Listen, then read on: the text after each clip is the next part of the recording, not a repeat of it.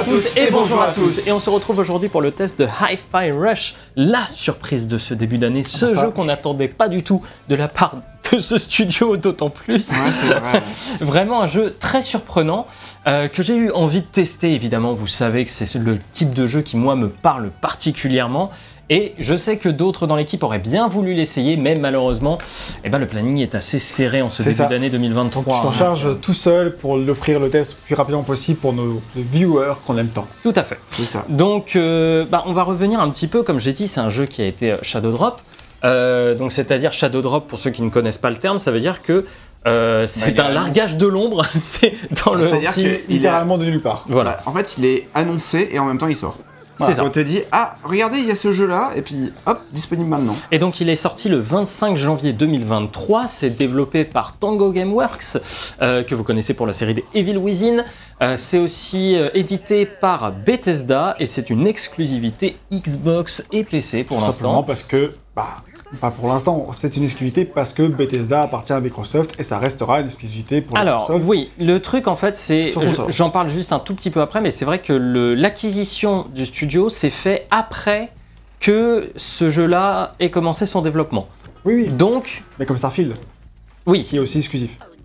ouais, en tout cas voilà, mais c'était, ça faisait aussi partie des trucs qui faisaient un petit peu lever les sourcils euh, de certaines personnes qui disaient bah ouais mais bon attendez c'est pas quand même euh, ah, il- le, le développement a commencé pour tout le monde et au final ça va être euh, une exclusivité. Bon, bref. La différence qu'il y avait par rapport à, par Deathloop, c'est que Deathloop, euh, Sony avait vraiment des contrats Ouais. avec euh, Arkane et Bethesda pour ce jeu-là, donc forcément ils étaient obligés de les honorer. De la même manière que pour Psychonauts 2, euh, ils avaient des obligations liées au crowdfunding de sortir sur PS4, et du coup ils l'ont pas sorti Qui sur PS5. les a un peu emmerdés. Bien sûr, mais du coup ils l'ont pas sorti sur PS5. Mais donc voilà, ben là c'était assez évident que tous les jeux Bethesda qui ont qui n'ont pas été révélés avant euh, sortent euh, effectivement en exclusivité Microsoft. euh, Voilà, tout à fait. Et puis bah en fait moi c'était aussi l'occasion de tester enfin une nouvelle licence un peu all après Bayonetta, après DMC, qui sont quand même les rois du monde depuis bientôt 20 ans. Bah, qu'est-ce que d'autres studios qui ne sont pas du tout habitués à ça ont à proposer Alors, Et- oui. qui ne sont pas complètement habitués à ça, mais on rappelle comme tu Eh oui. tu, Eh oui, Shinji Mikami. l'origine du studio qui est voilà, tu as dit, Shinji Mikami, dont on parle très souvent dans- en ce moment sur la chaîne, puisqu'on parle des Resident Evil, parce que c'est lui qui a créé la saga Resident Evil, mais en plus de ça, bah, sous sa houppette, c'est créé la saga euh, Oulette. Oulette, merci. Parce que la houppette c'est Tintin. Et bah, c'est créé la licence Devil May Cry, et puis son, un de ses meilleurs potes euh, a créé Bayonetta, enfin, je veux dire, euh, a priori, il y a certains de son studio qui ont bossé d'ailleurs sur ces jeux-là. Lui-même, il avait créé God End, et d'autres jeux, enfin... Tout à fait. Ben justement, en fait, euh, on va, je vais parler un petit peu de Goten après. Donc, effectivement, tu fais bien de rappeler l'origine du studio parce qu'on va parler un petit peu du développement du jeu. C'est vrai que Hi-Fi Rush aussi, c'était pas un jeu qu'on attendait de la part de Tango parce que, ben, eh, Evil Within, Ghostwire Tokyo. Bon, alors Ghostwire Tokyo est encore un petit peu différent des Evil Within, mais il y a une tendance horreur qui est quand même présente. Ouais. Euh, là, c'est pas du tout l'idée Ouais, de ce que vous pouvez voir. Et d'ailleurs, ce qui était très drôle, c'est que dans le trailer d'annonce, il est marqué par les créateurs de The Evil Within. Et après, il est marqué On déconne pas, c'est vrai. c'est vrai, c'est vrai, il y avait ça. Et, euh, et du coup, c'était euh, c'était une des surprises et on se demandait, mais est-ce que vraiment c'est un jeu que ce studio est capable de gérer en soi? En réalité, le studio, enfin Shinji Mikami parle depuis euh, mars 2022 à peu près de son envie d'aller vers d'autres horizons pour le studio.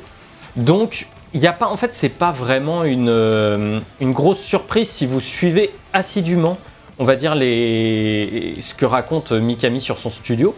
Euh, voilà, c'est une envie. Parce qu'il avait même dit très clairement que. le- Enfin, c'est en en 2022, pardon, c'était la sortie de Ghostwire Tokyo. Tout cas, Et Euh, ouais. À ce moment-là, il disait que euh, le prochain jeu serait très différent. Il avait, il avait Oui. déjà annoncé, mais bon, tu, tu l'entends.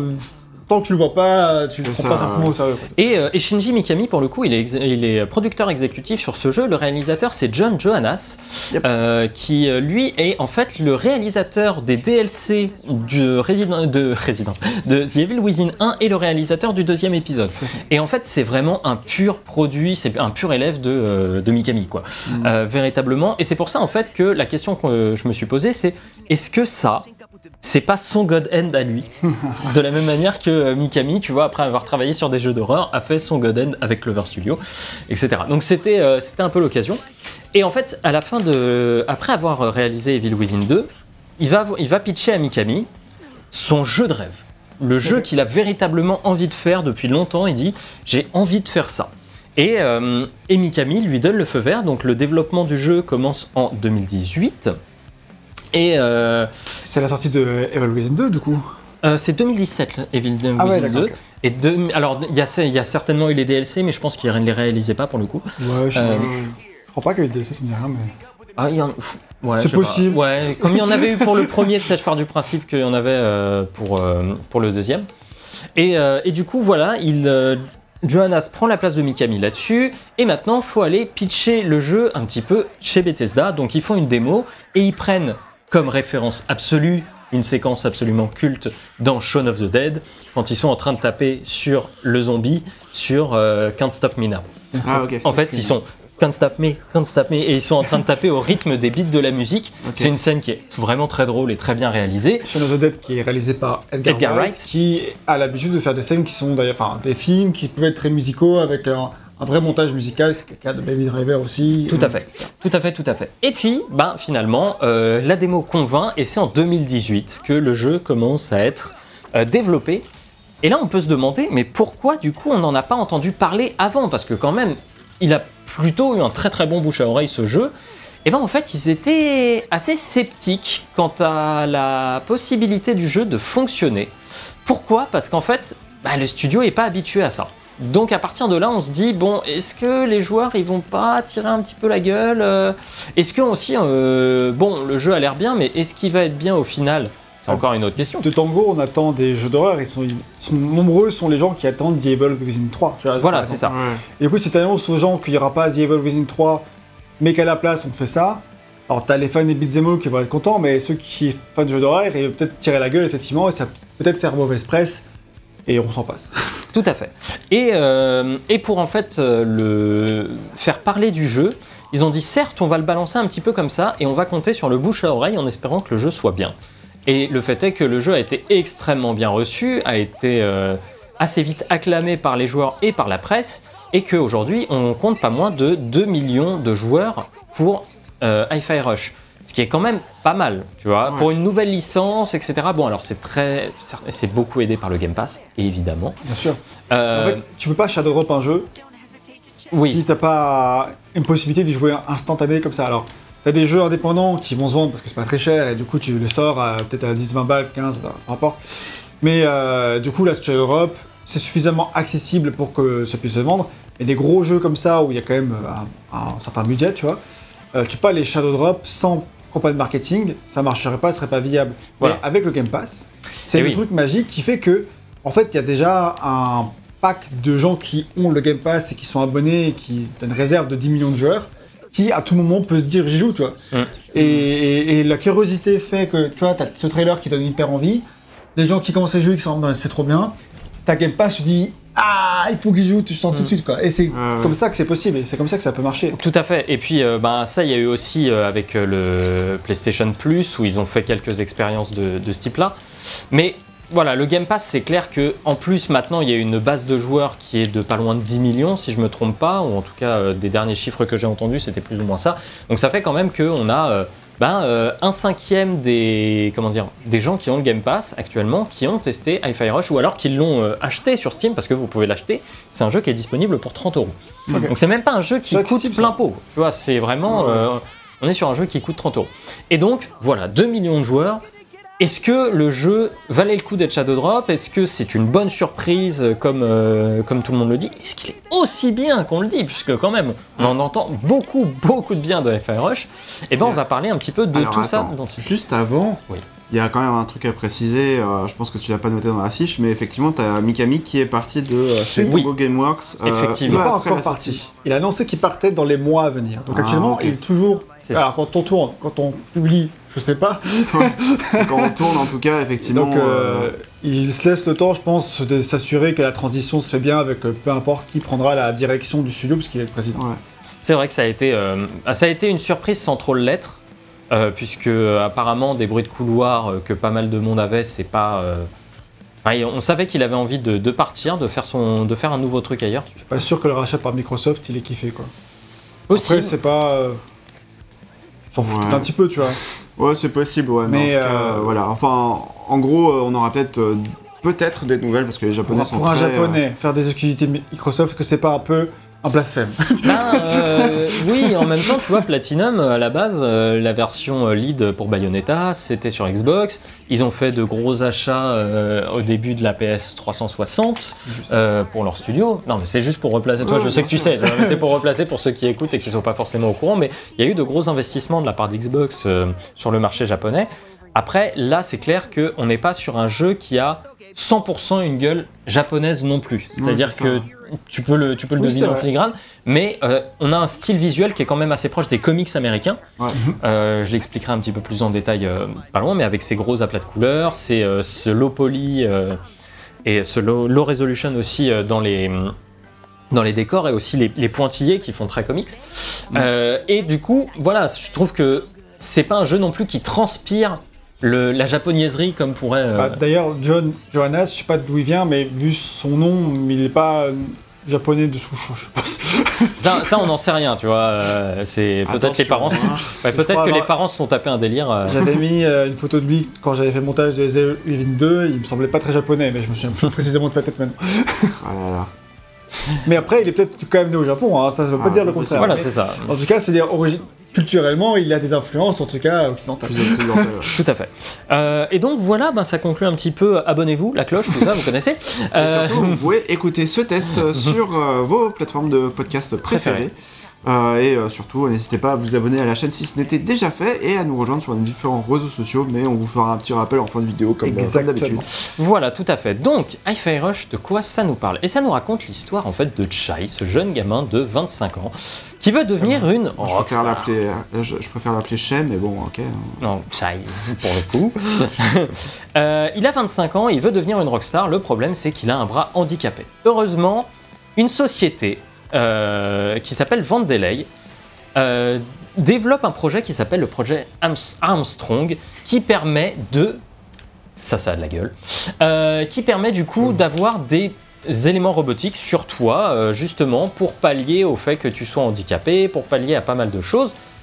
Eh ben, il participe à ça, sauf qu'il y a un petit problème. C'est-à-dire que déjà, il veut devenir une rockstar avec ce bras, mais en fait, quand on lui installe le bras, ce qu'on lui dit pas, c'est qu'on lui installe un bras pour qu'il devienne éboueur. Déjà, donc on Ouais. repassera pour euh, devenir euh, une rockstar. Et surtout, il y a un problème. C'est que son lecteur MP3 qui euh, tombe là un petit peu par hasard, lui arrive sur le torse au moment de l'opération. L'opération, c'est vraiment une plaque qui lui arrive sur la gueule et en 30 secondes, l'opération est faite. hein. Il n'y a pas de. Pour les jeunes qui nous écoutent, un lecteur MP3 c'était fait pour écouter de la musique au tout début des années 2000. Voilà. Après, il y a eu les iPods. Et maintenant, bah, c'est c'est vos téléphones portables, voilà. On ça. résume, c'est vraiment pour les jeunes. hein. Je suis vieux.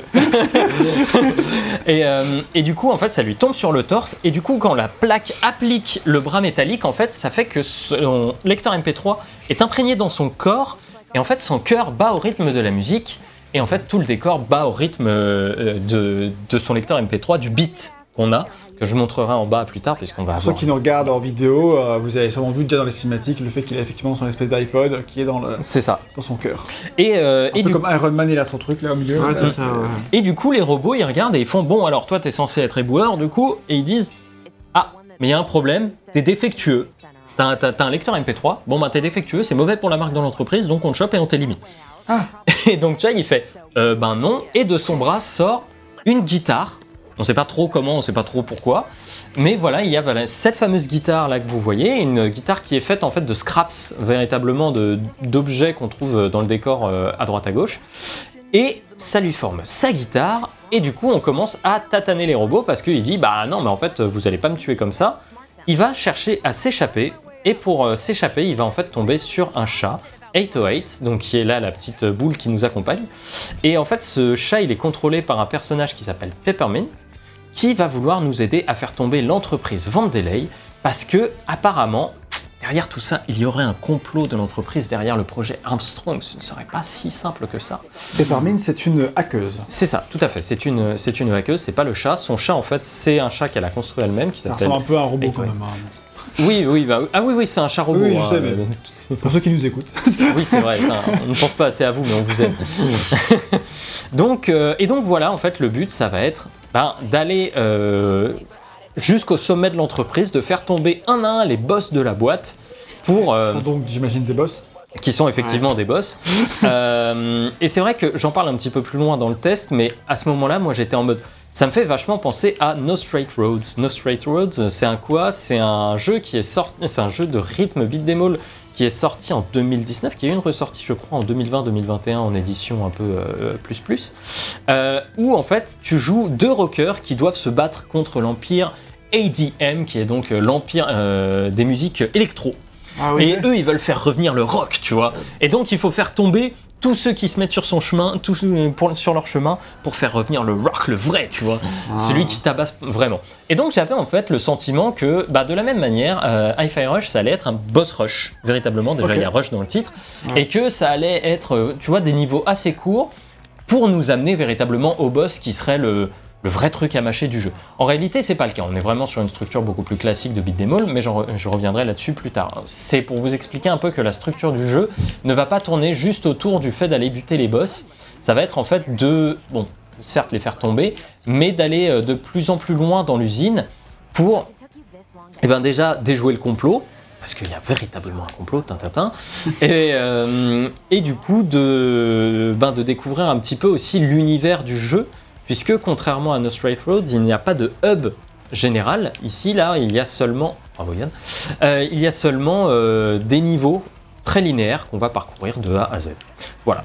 Euh, et pour rester dans l'explication du scénario, eh ben, il faut savoir que le scénario de Hi-Fi Rush est très simple. C'est-à-dire que tout ce qui va se passer véritablement dans le jeu, les retournements de situation, etc., vous allez les voir venir à des kilomètres. Il n'y a pas réellement de surprise sur ce qui se passe.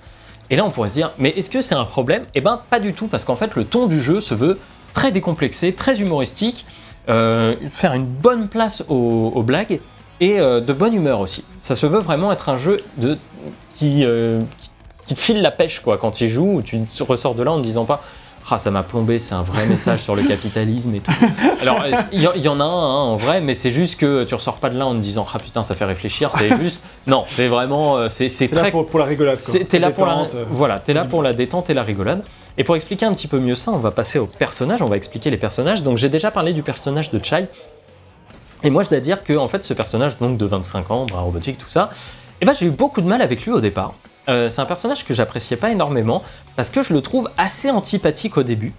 Dans le sens où c'est un personnage qui s'en fout de ce que le scénario lui raconte. Il est en mode Ouais, ok, vous voulez me tuer, mais bon, euh, moi je veux très bien m'en sortir tout seul, vous inquiétez pas pour moi, il y, aura pas de souci. Et toi, t'es en mode Oui, mais enfin, mec, euh, là t'es quand même au milieu du complot, je veux dire, tout le monde est un petit peu à te dire Gars, il faut que tu te réveilles, il y a des choses qui se passent. Et lui, il est en mode Non, je fais mon truc tranquille de mon côté.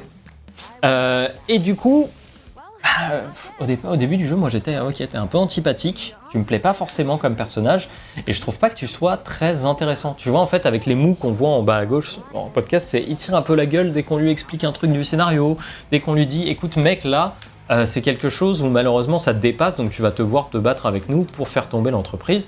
Ah ouais, mais ça m'emmerde, est-ce que je peux pas faire un truc un petit peu tout seul? Euh, Moi je veux juste m'échapper.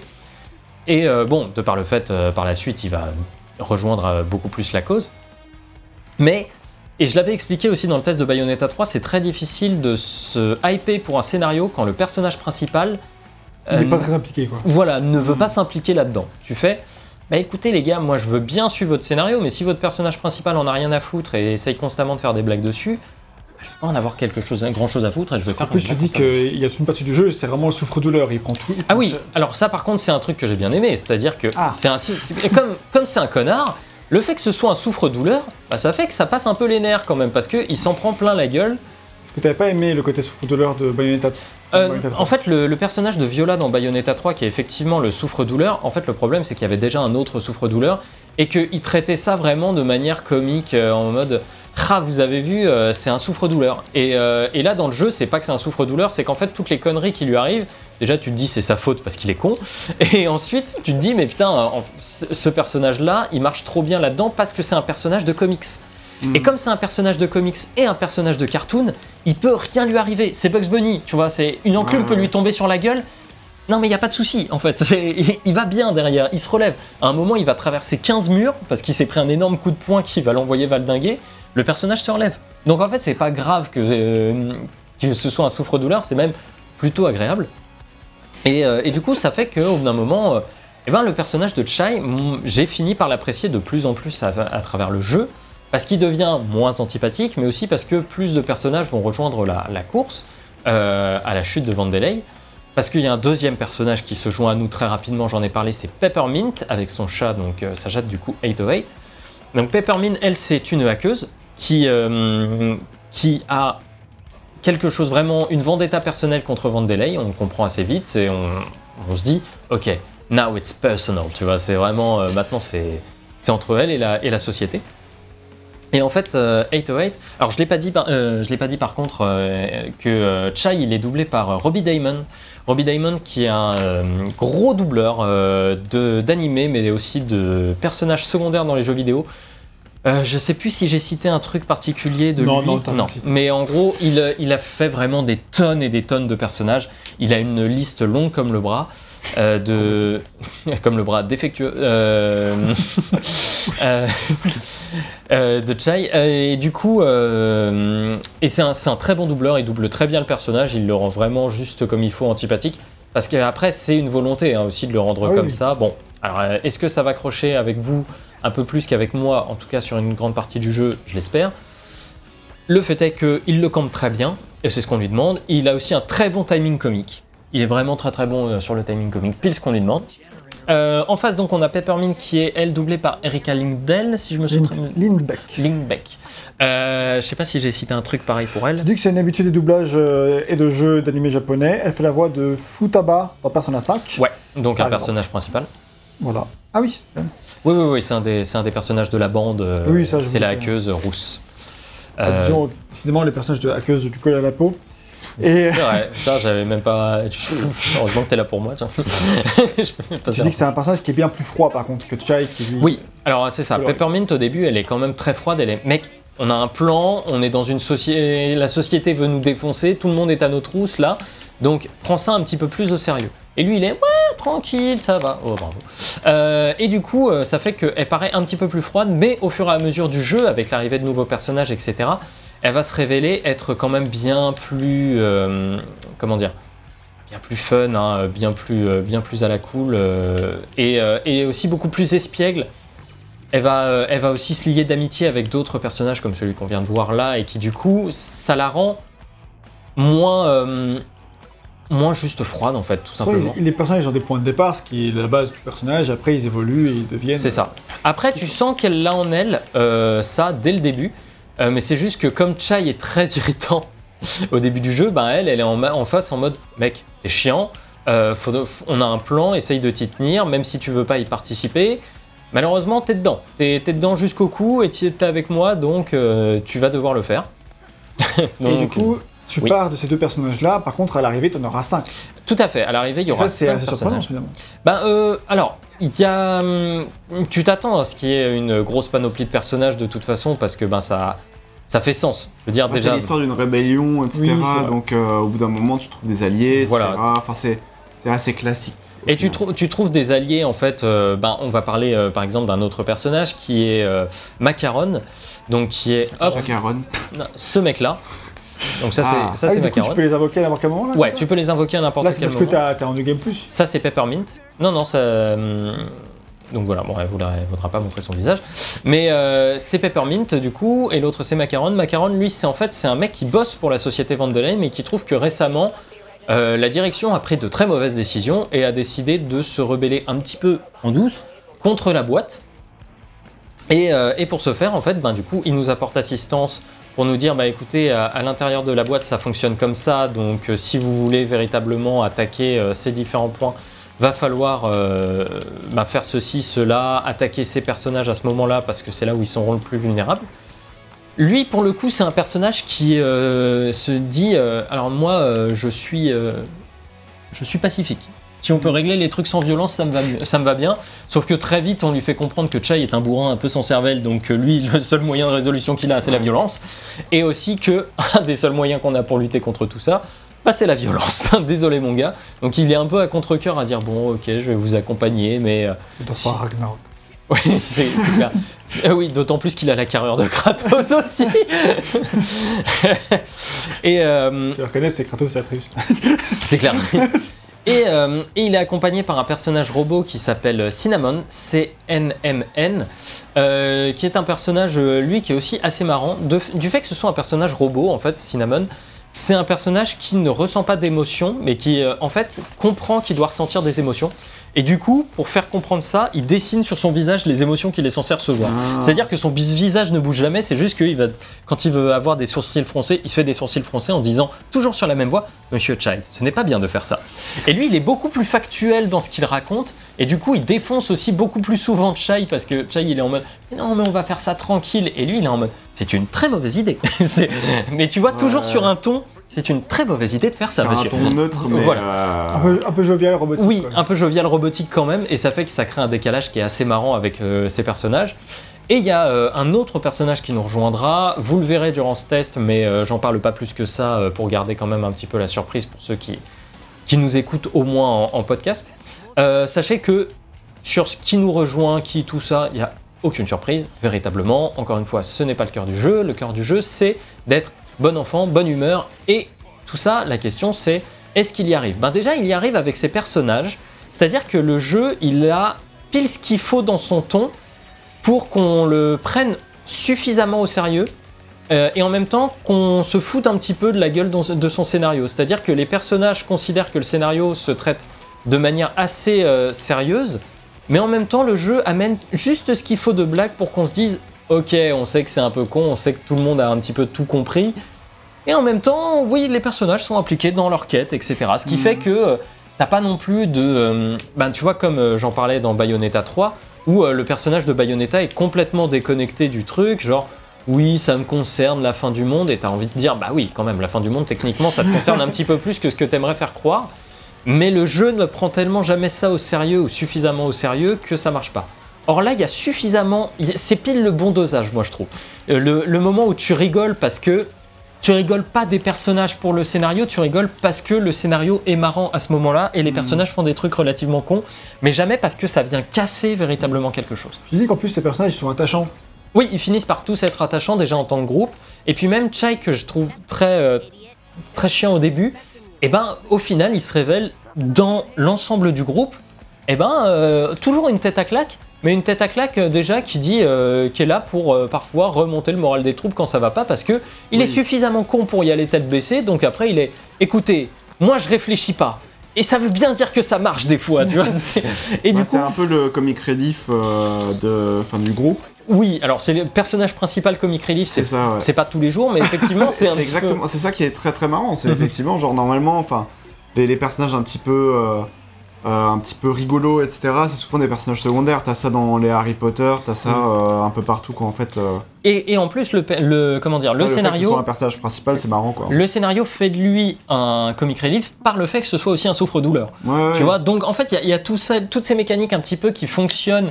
Et je trouve que ça marche très très bien. Tu vois, là, il est en mode, ouais, tu vois, tranquille, tu stresses trop. Et évidemment, on tombe dans une grande arène ronde. on se demande bien ce qui va se passer. Ouais, c'est ça. Euh, mais le fait est que bah, ça marche. la preuve. Tu vois, La base de la preuve. voilà. C'est. Bon, euh, je vais vous. Ouais, bah, D'ailleurs, on peut regarder un petit peu, je pense, la cinématique pour avoir un petit peu le ton du jeu. There you are, man. Messing with Rekka's crew, Rekka's production. And worst of all, yeah, Rekka's perfect, no defect record! Your security tried to kill me! Anyway, thanks for being dumb enough to just waltz in here. Ce que vous voyez là, c'est que par exemple, quand elle tape dans ses points, en fait, c'est au rythme de la musique. Et c'est-à-dire qu'en fait, tous les dialogues, tout le- dans le jeu est rythmé au, au rythme du beat de la musique. Ça fait que déjà, en termes de rythmique comique, la plupart du temps, ça marche très très bien. Mais aussi parce qu'ils arrivent à avoir plein de registres comiques différents. Euh, on a- J'ai parlé euh, du côté. ben là, c'est. euh, c'est parti pour du Nine Inch Nails. Let's go. Euh, pour un boss. En fait, dans les registres comi- comiques, donc j'ai parlé ben, du slapstick avec Guignol, c'est-à-dire le fait qu'il se que ce soit un souffre-douleur, qu'il se prenne des murs, etc., Ouais, ouais. qui tombe toujours. Ben voilà, ça, ça marche plutôt bien. Euh, mais on a aussi euh, des jeux de mots, de l'humour de répétition, mais c'est toujours, je trouve, très bien dosé. Alors, il y a plein de moments où tu fais bon, cette blague marche pas sur moi. Et en fait, plus tu joues, plus tu comprends l'ambiance du jeu, son type d'humour, etc. Et si t'adhères, eh ben, tu t'y fais. Et tout ça, ça fait que ça marche extrêmement bien sur le long terme. Et que, ben, euh, moi, j'ai vraiment adoré à ce niveau-là euh, ce que le jeu Plus, avait. La, la mise en scène, elle est vraiment cool euh, en termes de- d'effets stylés qui rappellent un peu, tu vois, enfin, la mise en scène qui peut y avoir dans le DMC, etc. Oui, c'est ça. Qui, euh, c'est pas, c'est pas dans le cas là, mais en tout cas, il y a un effet de style, un effet de la d'iconisation de, des mouvements du héros euh, pour que ce soit stylé, ou même des boss, pour que ce soit un petit peu effrayant, Voilà. pour qu'il ça un effet cool, ce qui ajoute au côté un peu détente, un petit peu euh, cartoon et, un- et- et tout ça qui fonctionne. euh, qui fonctionne vraiment bien. Et toi, tu insistes vraiment sur le fait que tu as trouvé le jeu vraiment très très drôle, au point que tu as vraiment ri. Je Ah oui, j'ai gorge gorge déployée. Ouais, ouais, il y a vraiment, il y a certaines blagues. Ma copine euh, me disait, mais tu rigoles de quoi là? Et j'étais, bah, en fait, c'est juste le, le jeu à, à pile ce qu'il faut. Et en même temps, comme je disais, suffisamment de prise au sérieux dans le sens où, bah, il y a plein de moments où je me suis dit, mais putain, ça, ce moment-là, il marche trop bien en termes de, euh, comment dire, euh, de moments un peu sérieux. Et puis dès qu'il commence à se lâcher véritablement dans la mise en scène, là, tu vois, c'est ça, des canons partout, ça devient très très con. Mais ça reste drôle et ça reste aussi impressionnant, relativement impressionnant, parce que j'attendais pas vraiment ça du jeu. Étant donné que moi j'étais en mode, bah en fait le truc c'est que Ghost, pour moi Ghost, euh, Ghostwire Tokyo était leur gros jeu, et donc là c'était le petit jeu qui était euh, voilà un Ouais, petit truc ça, un peu détente à côté. Et, euh, et du coup, je m'attendais pas à monts et merveilles à ce niveau-là. Et en fait, bah non, le jeu en a clairement sous le capot, a des choses à dire, a des choses à montrer. Et c'est pas juste un petit jeu. En fait, il a, il a peut-être la gueule un petit peu d'un petit jeu, tu vois, par son euh, comment Bah, Par Euh, son marketing déjà, euh, d'une part. Oui, par son mais marketing, mais aussi par, sa sa- tronche. Tu vois, il a ouais, pas la, sa ça a pas- direction artistique, Voilà, ça a etc., pas la gueule d'un jeu triple A. Et en même temps, ben, est-ce qu'on s'en foutrait pas un peu? Bah si, parce que euh, il a le cœur. Et ça, c'est peut-être le plus important, n'est-ce pas, les gars? D'avoir du cœur, d'avoir de l'âme. Donc, ouais. euh, sait, mais oui. Donc, c'est euh, clair. voilà. En fait, moi je trouve pas qu'il a pas la gueule d'un triple A ou je sais pas. Enfin, En fait, dans, cette, dans cette espèce de course au graphisme, si tu veux, c'est pas, Ouais, c'est pas vers des jeux comme ça qu'on ti- qu'on tire. Tu vois, Ouais. actuellement dans, les, dans, la, dans ce qu'on appelle les triple A. ouais. ça a plus un double A PS2. Et en fait, de toute façon, moi, quand j'ai j'ai commencé à y jouer, j'ai fait Oh putain, un jeu PS2 Dreamcast. Tu vois, genre, vraiment, Ça, le, le jeu qui a des, euh, des envies de gameplay, des moments de folie comme ça où tu fais Ah ouais, ça c'était vraiment sur une autre, euh, une autre génération. Et où ça marchait très bien sur cette autre génération. Et, euh, et que je, je l'avais dit dans Bayonetta 3, c'est que moi j'ai envie d'avoir plus de trucs comme ça aussi. Parce que c'est vraiment quelque chose qui me parle, qui me plaît. Euh, voilà. Je vais pas revenir là-dessus. Bah, il envoie carrément plus de lourd au niveau graphisme comme Bayonetta 3. Quoi. Ça, Ah oui, oui, oui, ça c'est. Non, mais enfin, déjà, il a une direction artistique. Tu vois, c'est, Ah ouais. ça se différencie de Bayonetta 3. C'est- Ah, oui. Oui, oui, non, mais rien que ça. hein. J'avais juste une petite remarque euh, avant qu'on passe sur, euh, sur euh, vraiment sur, enfin vu qu'on parlait des personnages un petit peu avant, il y a un truc que j'ai remarqué pendant le, oh, ça vaut ce que ça vaut comme analyse, hein, mais euh, quand j'étais en train de détoiler les, les personnages pour le cadre euh, du test, Ouais. euh, j'ai remarqué que les, les noms des, des personnages, en fait, c'est, euh, enfin, les héros, euh, macaron, chai, euh, euh, peppermint, etc. Ouais. C'est plus des, des, des parfums en fait de, de, de desserts, de trucs comme ça ou de thé. Oui. Ouais. Alors que les, en fait, les, les, les boss, euh, les méchants, etc., eux, ils ont plus des, des, des noms de, euh, euh, de légumes ou en tout cas de plats salés. En fait, c'est assez marrant parce que, euh, par exemple, Ah on a tu un vois. qui s'appelle euh, Kale, je oui, crois. T'as- Kyle Van Delay, qui est le grand méchant. Et t'as d'autres, euh, je crois que t'as d'autres personnages en fait qui sont un peu dans cette mouvance-là, en fait, de, Ouais. De, de, de, de enfin de plats salés, en fait. Donc, euh, voilà, D'accord, ok. Bah euh, écoute, euh, bien vu, parce que moi, je l'avais même pas remarqué spécialement. Donc, euh, non, comme là, quoi. ça, je pense que là, ça marche pas pour les robots, mais en tout cas pour les personnages euh, à proprement parler. bah là, on est sur un robot de la QA. Euh, tu vois, QA. QA 1000. Parce qu'en fait, on est au service qualité, puisqu'en fait, comme ils veulent nous tuer, nous, bah, on va au service qualité pour dire Bah attendez, non, le service Ah, on a un qualité. défectueux là. Oui, ouais, c'est ça. Euh, je ne sais pas si j'ai d'autres choses à dire, mon cher gars. Non, non, faut juste te dire que bah, tout n'est pas rose finalement au niveau de l'histoire. Ah et oui, malheureusement, puisque là, on vient de terminer le premier chapitre, et je pense que même vous, en regardant, vous en avez pris un peu plein la gueule, tu vois, il y a pas mal de choses, il y a Ouais. pas mal de trucs. Et ben, il faut savoir que les 5-6 prochains chapitres ne sont pas du tout à ce niveau-là, malheureusement. Ah mince. Et euh, que en termes de rythme et en termes de tout ça, eh ben, le jeu pâtit de cette première moitié euh, vraiment moins intéressante. Parce que, en fait, là, vous l'avez vu au départ, quand Chai, il paf, quand ça saute dans la ville, vous voyez le décor, le, Ah bleu et tout, toute la ville, vous vous dites, putain, c'est trop cool. En fait, J'ai hâte de me balader. Voilà, j'ai hâte de, de me balader dans cet univers.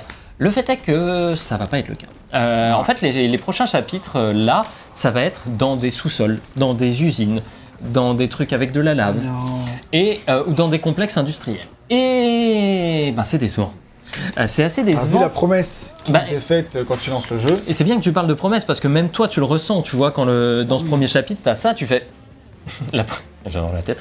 Euh, la, la- la promesse de l'univers est tellement forte que tu te dis, j'espère que le reste va tenir à ce niveau-là. Et en fait, le truc, c'est que ce- ça tient pas pendant euh, pff, les six prochaines heures de jeu.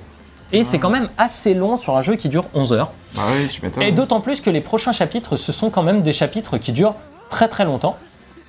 Et euh... Tiens, juste là, explosion. Des scores à ce moment-là, c'est- bien vu. Voilà, je trouve que dans, le type, dans ce type d'humour-là, tu vois, c'est voilà, c'est bonne ambiance, c'est plutôt. que là, bah, je sais pas si j'avais pu faire attention au son, mais le- il y avait même son cri qui ralentisse. Voilà. C'est amusant. ouais. Donc, euh, ah non, j'aurais dû faire le niveau suivant, pas grave. Euh, donc voilà, ça marche moins bien en termes de rythme, et surtout, en fait, je trouve que le jeu a un problème interne de rythme au niveau de ses chapitres. C'est-à-dire qu'il y a là le premier chapitre, il dure à peu près euh, 45 minutes, une heure. Le deuxième chapitre, euh, lui, comme vous voyez en bas à droite, il dure 56, 55 minutes. Le chapitre suivant 40, le chapitre 40, 40, Je me suis et bourré de boutons, Ah. attends. Effectivement. Donc en bas à droite, vous voyez, en fait, le chapitre 6, par exemple, il dure 14 minutes. Tu vois, en fait, et là, on a des chapitres qui sont, là, celui de 50, euh, 55 minutes, on va mettre celui-ci, mais pour moi, il est beaucoup trop long, par exemple. Et pareil, il y a un autre chapitre où, en fait, comme visuellement, t'es pas aussi intéressé que t'aimerais l'être par le jeu, et parce qu'à ce moment-là, la narration est pas aussi euh, puissante qu'elle l'était au début, eh ben, t'es moins dedans, et je vais commencer à me dire, merde, est-ce que Hi-Fi Rush a pas tout donné dans son premier chapitre? Est-ce qu'il a pas tout donné au début et que les promesses qu'il fait aux joueurs à travers ce premier chapitre, il pourra jamais les tenir par la suite? Ah, comme God of War Ragnar. Je dirais pas que les promesses du début soient Non, c'est pas vers le début que j'irai non plus, mais bon. Après, c'est un. Si c'est- un, un complexe euh, Alors là, comme ça, non, là, là c'est le début du niveau, mais en fait, comprendre que c'est pas tant que c'est décevant visuellement. Parce que visuellement, c'est toujours un jeu qui a la pêche. Je veux dire, vous voyez, au rythme des bouches d'égout, etc. Il y a voilà. quand même un truc où visuellement, ça reste beau, chatoyant, les couleurs sont pétantes, éclatantes, ça marche très bien. C'est plus que, en fait, toi, t'en attends beaucoup plus d'un point de vue exploration, d'un point de vue. C'est peut-être plus euh, que tu fais pas la réflexion tout de suite, mais c'est au bout d'un moment, t'as envie de passer à autre chose. En Si fait, c'est toujours la même chose. oui, c'est ça le truc, c'est que ça, ça dure. Quand je dis la moitié, on est entre la moitié et les deux tiers du jeu qui durent, euh, qui sont euh, sur des trucs comme ça. Et c'est dommage. Mais par contre, ce qui est bien, c'est qu'à partir de ce moment-là fatidique où je vous parle deux tiers moitié, c'est qu'on affronte un boss qui est déjà pour moi un des meilleurs boss du jeu. Euh, parce qu'il est super cool en termes de mise en scène, c'est pas juste un boss gimmick, il est super intelligent, il marche très très bien, la musique est folle. Et puis juste après, le jeu dit Bon, maintenant que tu as tout le monde dans ton équipe, c'est parti pour euh, que je t'en mette enfin plein les mirettes. Et à ce moment-là, le jeu se décomplexe complètement. Il envoie un, rythme, mais vraiment du feu de Dieu, ça ne s'arrête plus jusqu'à la fin. Et j'étais en mode Putain, mais voilà, ça c'est le jeu où visuellement et narrativement, t'as des idées tous les petits quarts d'heure et où les niveaux durent pile ce qu'il faut 40 minutes avant le boss. C'est euh, pareil en termes d'inventivité visuelle, ça y est, tu retrouves le feu sacré. Et j'étais en mode Putain, c'est dommage que le jeu ait pas tenu ses promesses comme ça tout du long. Mais le fait est que, grâce au fait que ce soit son dernier tiers, deuxième moitié, eh ben tu quittes le jeu plutôt sur une bonne note.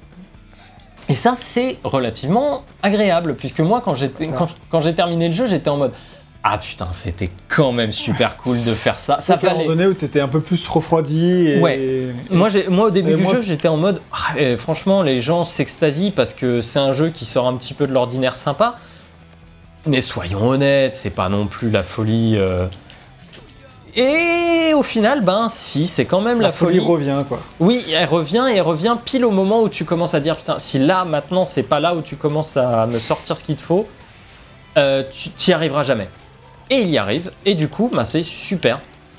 Parce que euh, ben, t'es engagé, t'es dans le Je dis scénario. quand même que la première partie qui est moins bien, il a contrebalance quand même avec son humour, avec ses, ses combats stylés, son gameplay, tout ça. Enfin, Tout à fait. Tu vas en parler juste après. Mais que euh, t'avais quand même beaucoup d'arènes qui se répétaient aussi. euh, Oui, oui, bien sûr. Alors c'est ça le truc en fait, c'est que la structure des niveaux est très classique pour un beat'em all. C'est-à-dire que vous l'avez vu depuis tout à l'heure, c'est j'avance, j'ai un petit passage de plateforme, puis après j'ai une arène. Une fois que tu as fait ton premier niveau d'arène, hop, ça change, puis tu fais, euh, tu fais un petit moment. Tu connais. Tu connais et c'est pas euh, c'est pas ce que tu attends du jeu à ce moment-là ou en tout cas moi j'en attendais plus euh, aussi de par la hype qu'il génère au moment de sa sortie hein, Oui, parce que hein, ça- parce que euh, un shadow drop des fois tu te fais- ça fait lever un sourcil quand même tu fais il y a peut-être un loup tu Ouais, vois c'est ça, ouais. et en fait, euh, là, quand je voyais tout le monde être en mode, Ah, c'est trop bien, franchement, euh, ça fait, euh, c'est un vrai bol d'air frais dans le jeu vidéo. Et tu fais, ok, ok, ok, bah vas-y, let's go, let's go. Et euh, bah, le bol d'air frais, il met un petit peu de temps à, enfin, il arrive au premier chapitre, puis après, il est en pause. Mais tu sais que les Shadow Drop, moi je pense que c'est vraiment la, la hype parce que tu sais, t'es- on est tellement dans une génération en général où on t'annonce les jeux tellement longtemps à l'avance, la plupart du temps, où il y a des jeux sur lesquels t'es hypé, mais en fait ça fait tellement euh, 10 ans qu'on en parle que t'es plus hypé. Je pense par exemple à Zelda, bah, Tears of the Kingdom, ouais, qui, Tears of the Kingdom. qui ne hype pas le plus autant que euh, au début. Euh, alors que si, alors bout d'un moment, tu sais, quand t'es trop long les attentes, ou même tu que de foire, les machins, ils sont annoncés depuis un bail Ouais. avant qu'ils sortent. Et bah là, un truc qui sort tout de suite et qui en plus a une patte un- qui rend curieux, bah franchement, ça tout, que ce soit dans la direction artistique, le gameplay et le, la manière dont il est lancé, Bah ouais, est rafraîchissante. Surtout quand t'arrives, tu vois, sur des trucs comme ça et tu fais putain, ouais. Tu vois, c'est pas c'est pas le truc le plus beau techniquement du monde, mais artistiquement, ça a tellement de la Ouais. gueule que t'es content d'avoir des jeux comme ça, tu vois, qui, qui changent un peu le. On ne cherche pas l'hyper-réalisme, on cherche juste à avoir une truc gueule. stylisé, Ouais, euh, euh, pas dégueu quoi. Voilà, c'est ça, et une patte comics qu'on n'a pas l'habitude de spécialement avoir, puisque même les jeux tirés des comics veulent euh, tirent vers un, un super- vers un photoréalisme. Euh, donc, enfin, pas tous, tu vois, euh, c'était pas le cas sur PS2 avec Ultimate Spider-Man, des trucs comme ouais, ça. tu bah, il est un peu tout seul. hein, mais- Oui, oui, oui, mais tu, tu vois, c'est c'est des moments où on pouvait tenter ça et du coup retourner à ça, ça fait quand même extrêmement plaisir d'avoir ça visuellement en face. Euh, et donc là, tu vois, là, comme je dis, là on fait des complexes euh, industriels. Là c'est sympa, mais en réalité, cette zone-là, j'ai fait waouh! Et le reste du niveau, j'étais un peu moins. Ouais, t'enchaînes les couloirs Donc, et voilà. un peu dommage que euh, tout ne soit pas au niveau de ce premier niveau et du dernier tiers, mais en tout cas, heureusement, tu termines sur une bonne note. Tout chose à à dire fait. pour conclure sur ta partie histoire? Je crois que c'est bon. Si tu peux lire ma conclusion, parce que je l'ai un peu Ok. écrite. euh, Bah, tu dis que, bon, tu l'as dit un petit temps quand même, donc on va là, se répéter pour conclure. Que après un premier chapitre qui t'a particulièrement joué, les heures suivantes de jeu ont quand même bien impacté ton expérience.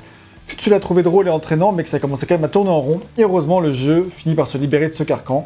Et quand il ex- laisse exploser ses idées visuelles, sa mise en scène et qu'il booste sa narration, Hi-Fi Rush devient vraiment génial. Tu penses que tu en garderas bon tu garderas les bons souvenirs avant tout, car euh, le jeu fait tout pour qu'on se sente bien, pour que ce soit drôle et agréable à parcourir, et, et au final, bah, puisqu'il y arrive, c'est ça le plus important.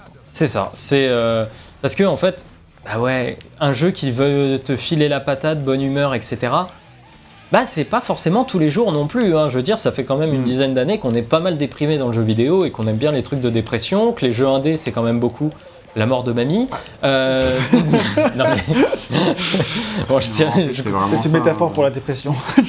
non mais je grossis le trait, je grossis le trait évidemment Non, volontairement, mais voilà, vous voyez que euh, on est vraiment euh, Oui, dans un truc où euh, En fait, il y a eu tellement des années où c'était tellement euh, balai, qu'on raconte n'importe quoi, etc., qu'il y a eu toute cette vague où on parlait de choses plus sérieuses et plus tristes, qui faisaient du bien à l'époque, où ça devenait plus mature le jeu vidéo.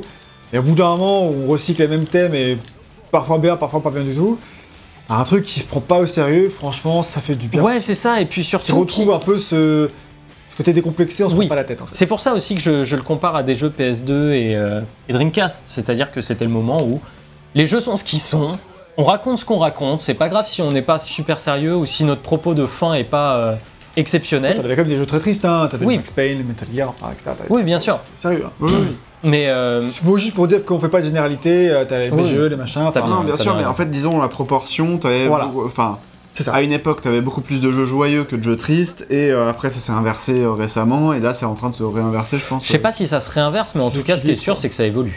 Ça, Oui. on, on a, euh, on a beaucoup plus de jeux un peu débridés, etc. Non, mais j'ai l'impression que c'est plus des cycles. euh, Enfin, enfin, en gros, là, on est en train de rentrer dans un nouveau cycle un peu plus euh, Oui, débridé, parce que tu c'est- Ça va comme les modes, au bout d'un moment, les modes, t'en as marre, du coup, tu passes sur autre chose, mais tout le monde passe à peu près à autre chose au même moment, ce qui crée une nouvelle mode, et du coup, euh, voilà. Oui, En fait, c'est généralement, enfin, c'est c'est lié à- au contexte euh, environnant aussi, tu vois. genre, bah, Typiquement, euh, Est-ce qu'on est une génération qui a envie de rigoler Non, mais en fait, Non, mais ben, tu, tu sais, ce c'est. ce que- c'est- ce que je veux dire Alors, par là, c'est que en fait, ça dépend de- de- du contexte global. Tu vois, par exemple, t'avais beaucoup de comédies au moment, euh, au moment de la Seconde Guerre mondiale, et du coup, ça s'est inversé euh, pendant les 30, glor- euh, 30 glorieuses ou des trucs comme ça. Tu vois, enfin, Ouais. c'est des trucs que tu retrouves, des patterns comme ça au cinéma euh, que, que- que tu peux retrouver, quoi, en fait. euh, Puis récemment pour le jeu vidéo, il y a 10 ans, c'était l'époque des jeux ternes et euh, explosifs mis en scène dans à tout de la va. PS3. Ça a ouais. duré quelques années. Et après, on, en la des jeux indés a repassé sur autre chose, etc. Donc c'est Ouais, ouais, Ouais, c'est et ça. puis même, tu vois, les jeux, euh, les jeux sont devenus beaucoup plus colorés. Je pense au monde ouvert comme Horizon, ça avait pas ça sur PS3, tu vois. Ouais, Bon, c'était aussi dû aux limitations techniques, il faut évidemment remettre oui, dans leur sûr, contexte. mais- Le gris, c'est- ça demande quand même moins de. de- de Wow. trucs. C'était pas qu'un choix artistique, enfin, c'était pas qu'un choix technique, je veux dire, c'était aussi une palette de. Oui, bien sûr, la mode de faire. ouais, On veut du photoréalisme, mais le photoréalisme, c'est mort, on est triste, quoi. C'est- Elle était dans l'air du temps. quoi. Donc voilà pour l'histoire. Tu peux parler maintenant du gameplay. J'ai hâte de savoir comment ça fonctionne ce petit jeu quand même. Alors, bon, euh, hop, attends, je vais l'afficher. En fait, dans le gameplay, on va parler un petit peu des bases de Hi-Fi Rush. Comme vous le voyez en bas, il y a une barre de euh, rythme. En fait, cette barre, c'est un peu le nerf de la guerre dans Hi-Fi Rush. C'est-à-dire que c'est grâce à cette barre que vous allez réaliser plus ou moins de bonnes choses dans le jeu. Euh, en fait, le but de Hi-Fi Rush, c'est de faire en sorte que tu sois la plupart du temps en rythme avec le beat de la musique. Tu vois, c'est que tu tac, tac, tac. Là, on voit, euh, par exemple, en fait, par exemple, si je ne suis pas en rythme, euh, je vais essayer de pas être en rythme, voilà, je peux faire qu'un seul dash. Par contre, si je suis en rythme, je peux en faire trois d'affilée. Si je suis pas en rythme, je peux en faire qu'un seul, mais si je suis en rythme, je peux en faire trois d'affilée. Et en fait, ça, tu as un feedback du jeu qui, est en fait- qui sont en fait les, hop, tu vois les petites notes qui apparaissent à côté de Chai quand il fait un, un bon truc. Euh, c'est le feedback pour te dire ouais ouais c'est bon t'es dans le dans le bon rythme. Le fait est que le jeu te punit pas trop par rapport au fait que tu sois euh, bien dans le rythme ou non. Ça c'est d'ailleurs un disclaimer que je vais faire immédiatement. Je n'ai aucun sens du rythme. Je suis nul à chier là-dedans. Vous me demandez de faire un truc un peu en rythme, je non, c'est- pas du tout ça. Euh, pourtant, j'ai réussi à finir le jeu en mode difficile. Alors, je suis habitué à ces jeux-là aussi, mais je veux dire, j'ai réussi à le finir en mode difficile sans trop galérer. Donc, c'est-à-dire que, en fait, en mode bien normal, de, nuancer par le fait que toi, tu as une facilité assez déconcertante Oui. sur plein de beat'em all ou jeux de combat, etc. Euh, oui, mais monsieur, moi je suis allé au premier boss de Elden Ring qui a un mur, j'ai battu Easy Money. Non, je l'ai pas battu Easy Money, c'est faux. Par contre, j'ai fini Returnal en 8 vies. en moins de temps qu'il ne t'a fallu pour abandonner dans le premier biome. J'ai un collègue, il a fini sur troisième run. Putain, Il n'avait pas passé le premier boss, les deux premiers, et après il a fait tout le jeu. Ah ouais. Je m'incline. Parfois, il faut savoir.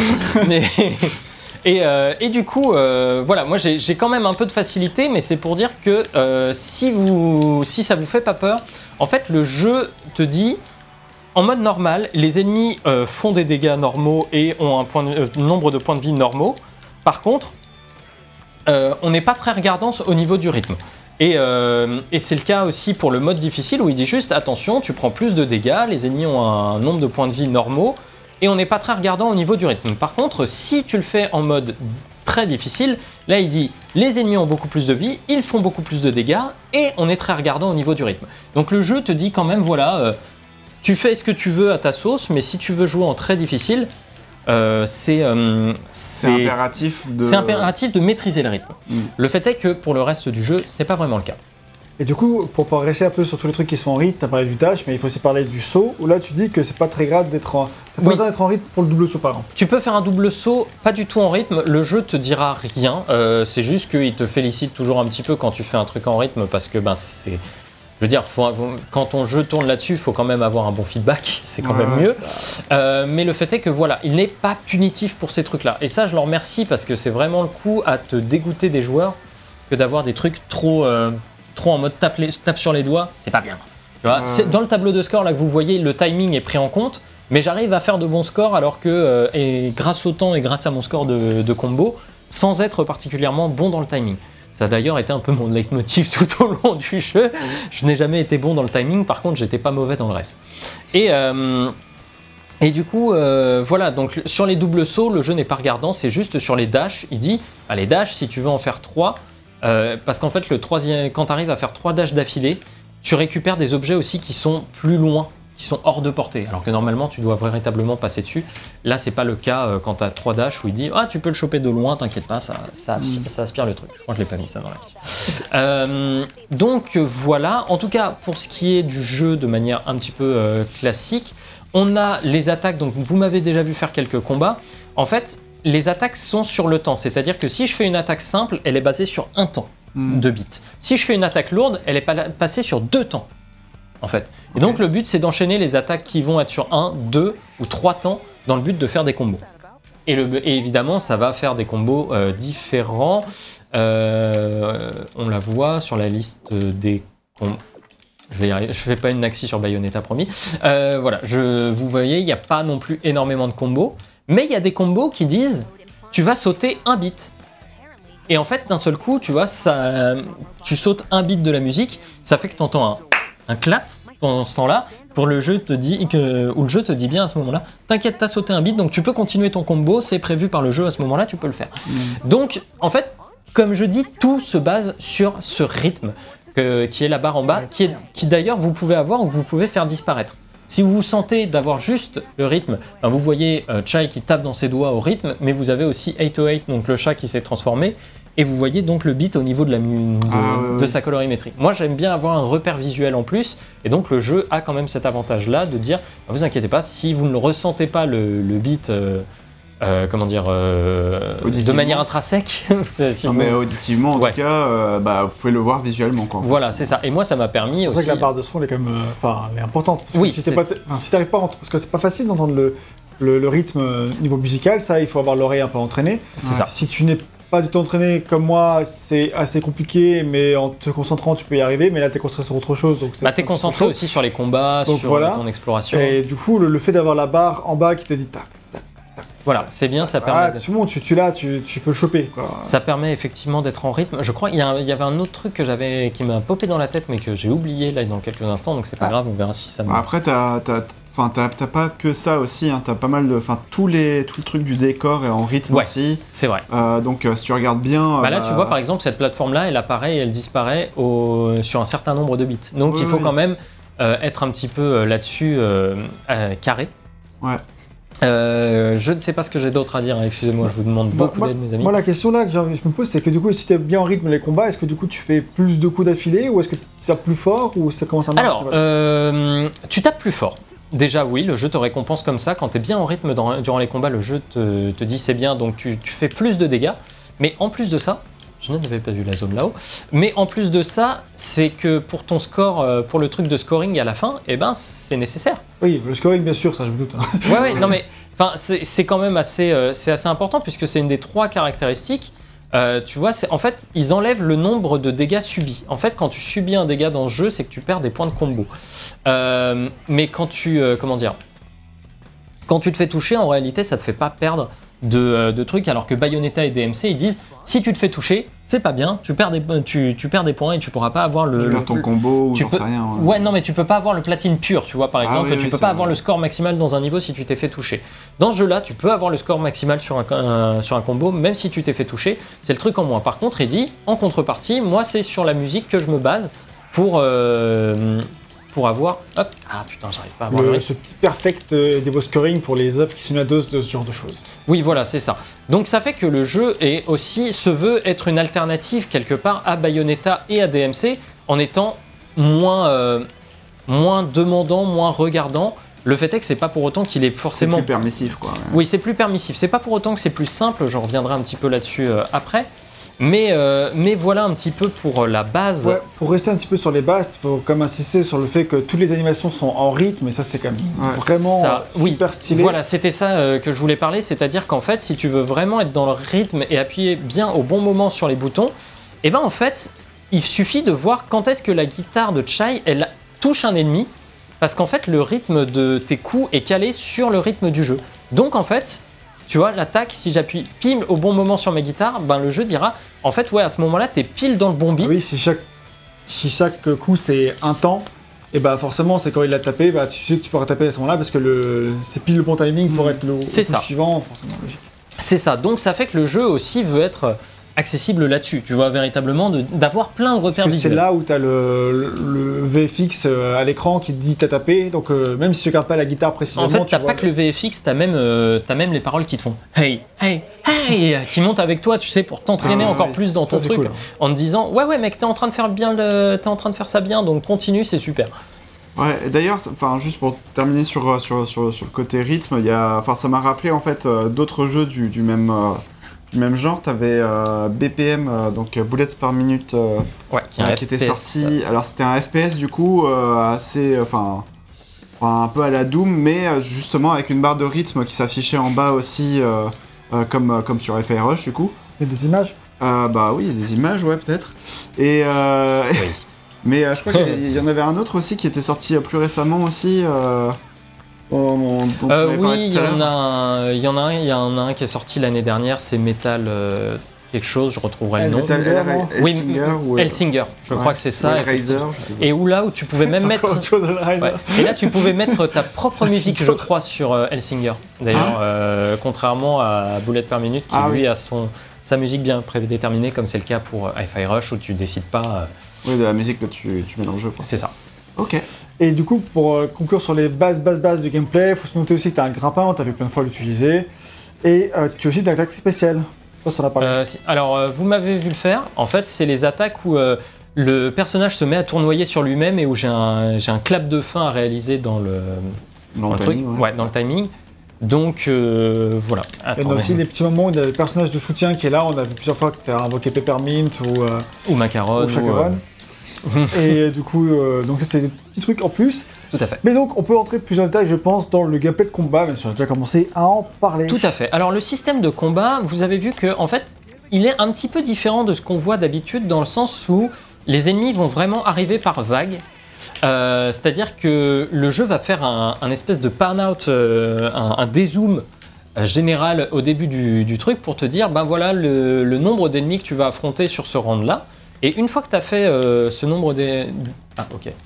Une fois que tu as fait ce nombre d'ennemis-là, le jeu se fait une petite pause, te montre une animation avec Chai et 808, euh, où ils sont euh, mignons euh, tous les deux. Et il dit bon bah maintenant let's go, t'as de nouveaux ennemis. En fait ça c'est pas mal parce qu'au milieu du combat ça te permet de souffler un peu et ça permet aussi au jeu d'introduire les ennemis de manière plus ou moins intelligente. C'est-à-dire qu'il va te faire bon alors à ce moment-là j'ai envie de lui mettre tel ennemi, tel ennemi et tel ennemi. Et, euh, et du coup ça permet de pas euh, comment dire tant que t'as pas terminé une vague, la vague suivante ne s'enclenche pas. Donc ça permet d'éviter d'avoir des ennemis trop casse-couilles tous ensemble. Euh, ce qui est aussi pas mal, encore une fois, pour les novices. Là où Bayonetta et DMC s'en battent un peu les reins, en mode, bah écoute, une fois que tu as battu 5 ennemis, si lui il est censé arriver, bah lui il va arriver, il va te défoncer la gueule, même si t'es pas habitué. Alors que Hi-Fi Rush, ça va être, bah écoute, t'inquiète pas, une fois que tu as terminé ton premier truc de combat, on te fait une petite pause, tu, te, tu souffles 5 secondes, et puis bam, il y a de nouveaux ennemis qui arrivent. Et voilà. Donc ça, c'est plutôt pas mal. Plutôt un truc que tu as l'habitude dans les TPS ou un truc comme ça généralement. Oui, c'est Petit ça. moment où tu as une petite pause après avoir vécu une vague d'ennemis. Ouais, voilà, où le mec il fait Ouh, j'espère que c'était tout. Et là, t'entends Non, non, non, ah non, il y en a encore, et tu repars. Et, euh, et du coup, ça marche plutôt bien euh, sur, les, sur ces jeux-là. Et là, je trouve que ça marche aussi relativement bien euh, parce que la mise en scène est, est assez, est assez mignonne euh, dans ces moments. Donc, dans Rush, ça marche. Est-ce que. Alors, je vais te demander beaucoup, Gaël, je vais te demander de me lancer sur les différents points. Et que ben en fait là le truc c'est que pour le là tu as fait un peu parler pour comment fonctionnent les vagues pour le gameplay en lui-même tu dis que c'est quand même très très classique hein, Oui, euh, on a- les arènes fermées ou euh, où t'as les ennemis qui arrivent à ce moment-là etc et pour les combats bah niveau gameplay c'est du euh, Bah, c'est du très classique pour les jeux, pour ces jeux-là. Donc, ça, tu, tu vois, c'est le. carré enfin, Voilà, c'est le, c'est les cinématiques dont je parlais de pause. Donc effectivement, on a les carrés pour les attaques légères, on a triangle pour les attaques lourdes. on joue avec une manette PS4 c'est pour ça sur PC Oui, à ce jeu qui n'est pas sorti sur console Sony c'est ça. Et, euh, et du coup, en fait, le but, ben, ça va être de se débarrasser des ennemis euh, de cette manière. Et du coup toute la complexité va se trouver dans les- le rythme des attaques et des esquives avant tout voilà parce qu'on a parlé des attaques on n'a pas beaucoup parlé des esquives Bah en fait, c'est ça. Tout à l'heure, je parlais du dash. Et en fait, euh, ben, le truc, c'est que faut essayer de rester en rythme. Comme là, tu vois, par exemple, il y a un ennemi qui m'a attaqué. J'ai pas fait une esquive, j'ai fait un contre, puisque bon, ben, je marchais un petit peu mieux au contre sur ce jeu-là. Mais le fait est que, en fait, les esquives, ben, c'est le, le dash. Donc tu vois, quand il y a un ennemi là au sol, il y avait une marque verte qui m'indiquait qu'un ennemi allait attaquer. Bah là, j'ai deux possibilités. Je peux soit contrer son attaque, et dans ce cas-là, il faut que je sois parfaitement sur le beat, ou alors je peux l'esquiver, et dans ce cas-là, il y a quand même une marge qui est un petit peu plus grande pour, euh, pour l'esquive. Le truc de l'esquive, c'est qu'elle ne rapporte pas de points. Clairement au contre. Bon, Ah. Voilà, ça, c'est c'est toujours le petit truc. hein. Évidemment, c'est plus tu prends de risques, plus le jeu te récompense. Et, euh, et donc voilà, c'est d'essayer de, de synchroniser un petit peu tous ces éléments-là. Le fait est que par contre, il n'y a pas de tech particulière dans, euh, dans ce jeu-là. Alors qu'est-ce que j'appelle tech? Donc les, les techs, c'est euh, c'est les comment dire euh, les, les dash counters, les trucs comme ça dans Bayonetta par exemple, c'est le dodge offset, c'est le fait de pouvoir continuer son combo alors que tu as fait une esquive. Il n'y a pas ça, ou en tout cas, il m'a jamais apparu qu'il y ait eu ça dans, euh, dans Fire Rush. En tout cas, je l'ai jamais ressenti ou j'ai jamais eu l'impression qu'il y avait de tech particulière. Le, jeu a des spécificités, de toute évidence. C'est-à-dire que quand tu fais une parade parfaite, il dit si un bit plus tard tu arrives correctement à appuyer sur une touche, euh, tu vas pouvoir invoquer un personnage qui va faire une attaque spéciale. Mais c'est en échange d'une euh, jauge. euh, d'une jauge. Encore un moment assez cool de mise en scène. Et là, exceptionnelle transition. Et on verra tout à l'heure qu'il y a vraiment des transitions gameplay cinématiques qui sont top de chez top. Mais euh, moi, je trouve que ces moments-là sont. déjà, ça te permet de respirer, mais aussi, qu'est-ce que c'est cool. Et aussi là, hop, le but c'est d'esquiver sur le beat au bon moment. Ah oui. Hop. Tu vois, t'as le, t'as le jeu derrière qui te fait hey, hey, hey pour que tu appuies au bon moment. Donc, euh, bref, encore une fois, tout est en rythme. Donc, pour continuer sur les combats, Ouais, juste pour, les, pour tout ce qui est skill, etc., c'est un peu de ça dont on parlait. Déjà, évidemment, les ennemis ils attaquent aussi en rythme, puisqu'on l'a redit à l'instant, tout est en rythme. Mais le petit défaut qu'il va y avoir, c'est que par contre, tu t'y perds un peu niveau euh, repère visuel et sonore, puisque vu qu'il y a tellement d'indications pour d'autres éléments qui sont par exemple tes attaques, les hey, hey, hey dont tu parles, etc. c'est ça. Ah, pour repérer les attaques des ennemis, bah parfois. euh, En fait, parfois, il y a trop de bruit visuel. Euh, ce qui fait que c'est assez dur à suivre correctement parce que tu es en mode. Alors, attends, parce que là, du coup, euh, il y a un ennemi qui m'attaque de loin et c'est compliqué. Il y a un ennemi qui m'attaque. Là, transition cinématique, quelle classe ouais, c'est vrai que c'est stylé. C'est quand même super stylé. Euh, et puis, il y aura une nouvelle transition euh, gameplay que vous verrez et qui est aussi très très drôle et bien foutu. Ah, en fait, non, je résiste pas. Montre la cinématique.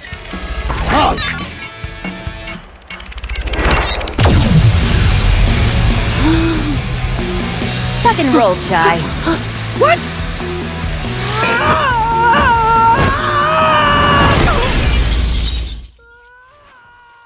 Donc voilà, pour ceux qui nous regardaient en vidéo, là il y a eu vraiment une super transition, je trouve, euh, cinématique gameplay où voilà, ça passe à travers la fumée, un peu comme ce que faisait FF7 Remake à son début. hein, euh, C'est au moment où il y a la fumée du train qu'on passe en temps réel. Ah oui, j'ai. FF7 je me souviens remake. Euh, C'est pas vu qu'il y a comme deux styles différents, parce que les cinématiques sont un peu en 2D, enfin en dessin. Ouais, c'est ça. ouais, là oui, il y a un vrai style différent pour Voilà, le coup. donc il y a un vrai changement qui, qui surprend et qui te, enfin, qui te prend par surprise et du coup qui rajoute un effet encore plus, encore plus cool. Mais du coup, pour rester sur toutes ces Oui. esquives, etc., tu parlais du bruit visuel qui t'empêchait un peu de voir. Parce Ouais. que notamment, tu as des attaques parfois qui sont très très visibles avec un marquage au sol très bien limité. D'autres sont parfois signalés avec un tout petit éclairage que tu vas à peine remarquer, ce qui Ouais. fait que Et un tout petit indice visuel qui va faire sing Et en fait, le truc c'est que tu es en train d'écouter la musique pour avoir le beat. Tu es en train de- d'essayer de, visualiser tes combos si tu es bien dedans. Tu es aussi en train d'appeler des, potentiellement des personnages de soutien qui peuvent venir t'aider durant le combat. Et ça fait que tout ça, tu as du mal en fait à garder en tête absolument tous les éléments que le jeu te balance à la gueule. Et je trouve que s'il est plus simple que Bayonetta et que euh, Devil May Cry, en réalité dans ses combos, bah là en fait où il est un petit peu plus compliqué, c'est que Bayonetta et God of, et God of War, n'importe quoi, et, euh, et, Devil May Cry. et Devil May Cry, en fait, tu n'as que deux choses à voir le positionnement des ennemis et leur, euh, la façon dont ils sont en train de réagir, et euh, tes combos. Là, tu as ces deux trucs-là, certes un petit peu plus simples, plus le beat de la musique qui est nécessaire pour faire de bons scores. Donc ça fait que c'est vraiment pas facile en fait euh, de suivre tous les trucs. Alors si vous avez vraiment l'oreille bien entraînée et que vous y arrivez, parfait, très bien pour vous. Je pense que vous allez passer un super moment et que ça va pas être trop difficile à ce moment-là.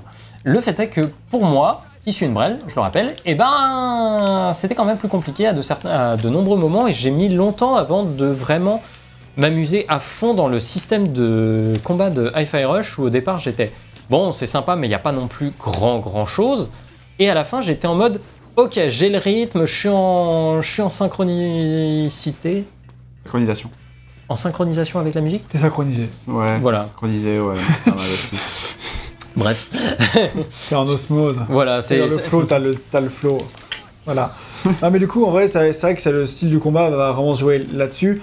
Et puis, euh, pour essayer, enfin, pour revenir un tout petit peu plus sur les combats en eux-mêmes, voilà, on a parlé de tous ces, ces combos qui se font en rythme. Si tu rates un.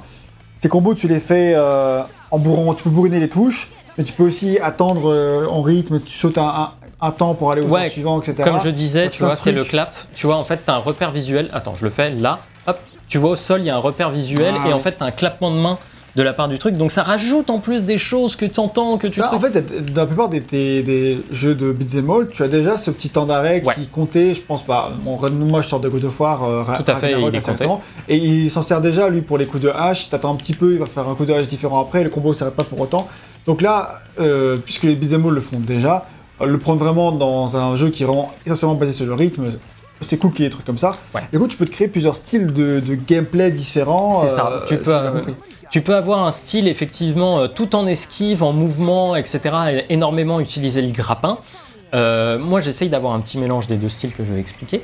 Euh, mais en gros, ça va être véritablement, faut bouger sur le champ de bataille. Parce que plus tu bouges, moins les ennemis pourront te toucher et donc ça va être plus simple. L'autre style de combat, c'est d'avoir un style beaucoup plus basé sur la parade.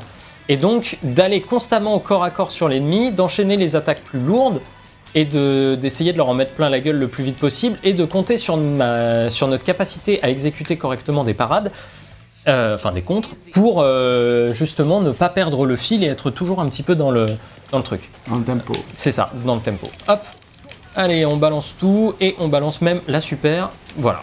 Et, euh, et le truc, c'est que moi, je suis beaucoup plus du style parade dans ce jeu-là. Je trouve que ça marche bien, mais tu vois, là, l'ennemi à distance qui m'a tiré dessus, il y avait un tout petit fil rouge. Alors, je le voyais parce que mon œil est habitué, mais en réalité, enfin, c'est quand même pas euh, forcément top, je veux dire, en termes de, de représentation visuelle, alors que ça, tu vois, par exemple, là, tu le voyais très bien au sol, tu voyais la, la rythmique de l'attaque, donc tu savais très bien quand est-ce que ça allait te tomber sur la gueule. C'est pas le cas sur tout le jeu, malheureusement. Euh, et En euh, tout cas, même si le jeu il est tu vois, en soi moins dur qu'à les grands ténors des beat'em all, DMC, Bayonetta dont on parle euh, plusieurs fois, bah il faut quand même. euh, Enfin, tu peux y arriver même sans être trop bon. Donc Oui. ça c'est bien côté accessible parce que je sais que dans Bayonetta, si tu maîtrises pas tout ce qui est, alors c'est mon ressenti personnel, hein, si tu maîtrises pas vraiment le gameplay à fond, euh, tu vas moins t'amuser euh, que euh, de toute évidence. que un, un grand joueur de beat'em all, alors que Alpha Rush, par son côté un peu plus accessible, etc., il est plus simple à prendre en main, tout en étant quand même assez euh, complexe et relativement profond, sans être aussi profond que ses grands frères. C'est ça, c'est ça, tout à fait. Mais faut pas non plus euh, sous, euh, sous-estimer la capacité de Hi-Fi Rush à parfois vous mettre dans des situations un petit peu délicates. D'ailleurs, on parlait tout à l'heure de la difficulté. Moi, je vous recommande de faire le jeu en mode difficile. Alors, c'est pas juste parce qu'il y, y a un truc d'ego ou quoi, mais c'est parce qu'en fait, les ennemis et tout ça ont plus de patterns. Et, euh, et ça, bah, moi je trouve que, hop, tiens, tu vois là, tac, tac, et j'ai pas réussi à être dans le bon timing parce que visuellement, je trouve que je suis pas celui qui arrive à mieux lire ces timings là. Euh, bon, bref, malheureusement, là en plus je suis sur un défi donc euh, désolé, je me concentre un peu, on va quitter ça très très vite. En tout cas, vu qu'on est un peu sur les, sur les ennemis, qu'on va passer sur une partie un peu plus sur les ennemis, on peut commencer à parler du fait que eh ben, pour euh, combattre ces ennemis-là, tu as tout un système euh, où il faut parfois les stun, tu as les ennemis de base, euh, un peu classiques, je pense que j'ai partie de ceux qu'on a à l'écran, Ouais, alors ils les- sont stun un peu au premier coup. c'est ça. Mais pour les-. Oui, oui, bah, c'est un, Oui. t'as un peu technique, mais c'est vrai que voilà, on- tu le stun, c'est vraiment quand tu le bloques son attaque, il est arrêté, et du coup... Il c'est peut vraiment- rien faire en fait, rien il peut faire. pas se défendre. Il est étourdi, c'est le terme euh, ça, français. Et euh, du coup, euh, par contre, pour les plus gros ennemis, je pense que c'est celui auquel tu te bats là, il faut Ouais. monter la jauge. En fait, vous voyez une jauge, voilà, vous voyez une jauge rouge, enfin vous voyez du coup une jauge rouge à côté de sa tête. En fait, cette jauge là, une fois qu'elle était, euh, comment dire, pleine, ça voulait dire que là, il pouvait être stun. En attendant, il ne pouvait pas l'être. Donc pour le stun, effectivement, en fait, ce qui est, euh, ce qui est bien, c'est que comme on disait, les petits ennemis.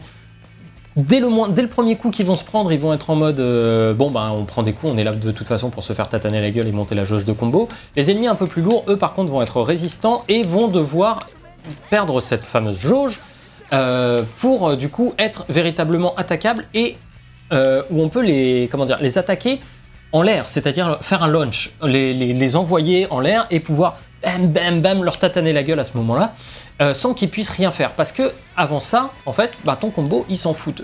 C'est-à-dire qu'ils peuvent t'attaquer au milieu de combo, et ça te fait perdre ton combo, et ça te fait perdre évidemment ton rythme, etc. etc.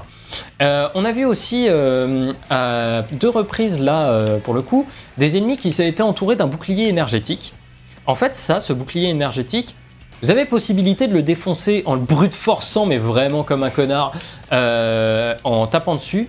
Ou sinon, en fait, vous faites appel à vos alliés. Ben là, tu vois, il y a Peppermint. En fait, Peppermint, elle est là pour, elle, baisser les boucliers énergétiques. Macaron, lui, il est là, en fait, si les ennemis ont un gros bouclier devant eux, il est là pour le briser. Et donc, en fait, le but, c'est aussi c'est de faire appel à ces alliés-là, dans ton combo et dans... euh, Tu les comment T'as une jauge pour ça ou... en fait, euh, c'est en haut à gauche, quand tu les appelles, leur euh, jauge baisse, mais en 2-3 secondes, elle remonte. Donc ça, ils reviennent très très vite. Donc là, tu vois, par exemple, je fais appel à Peppermint.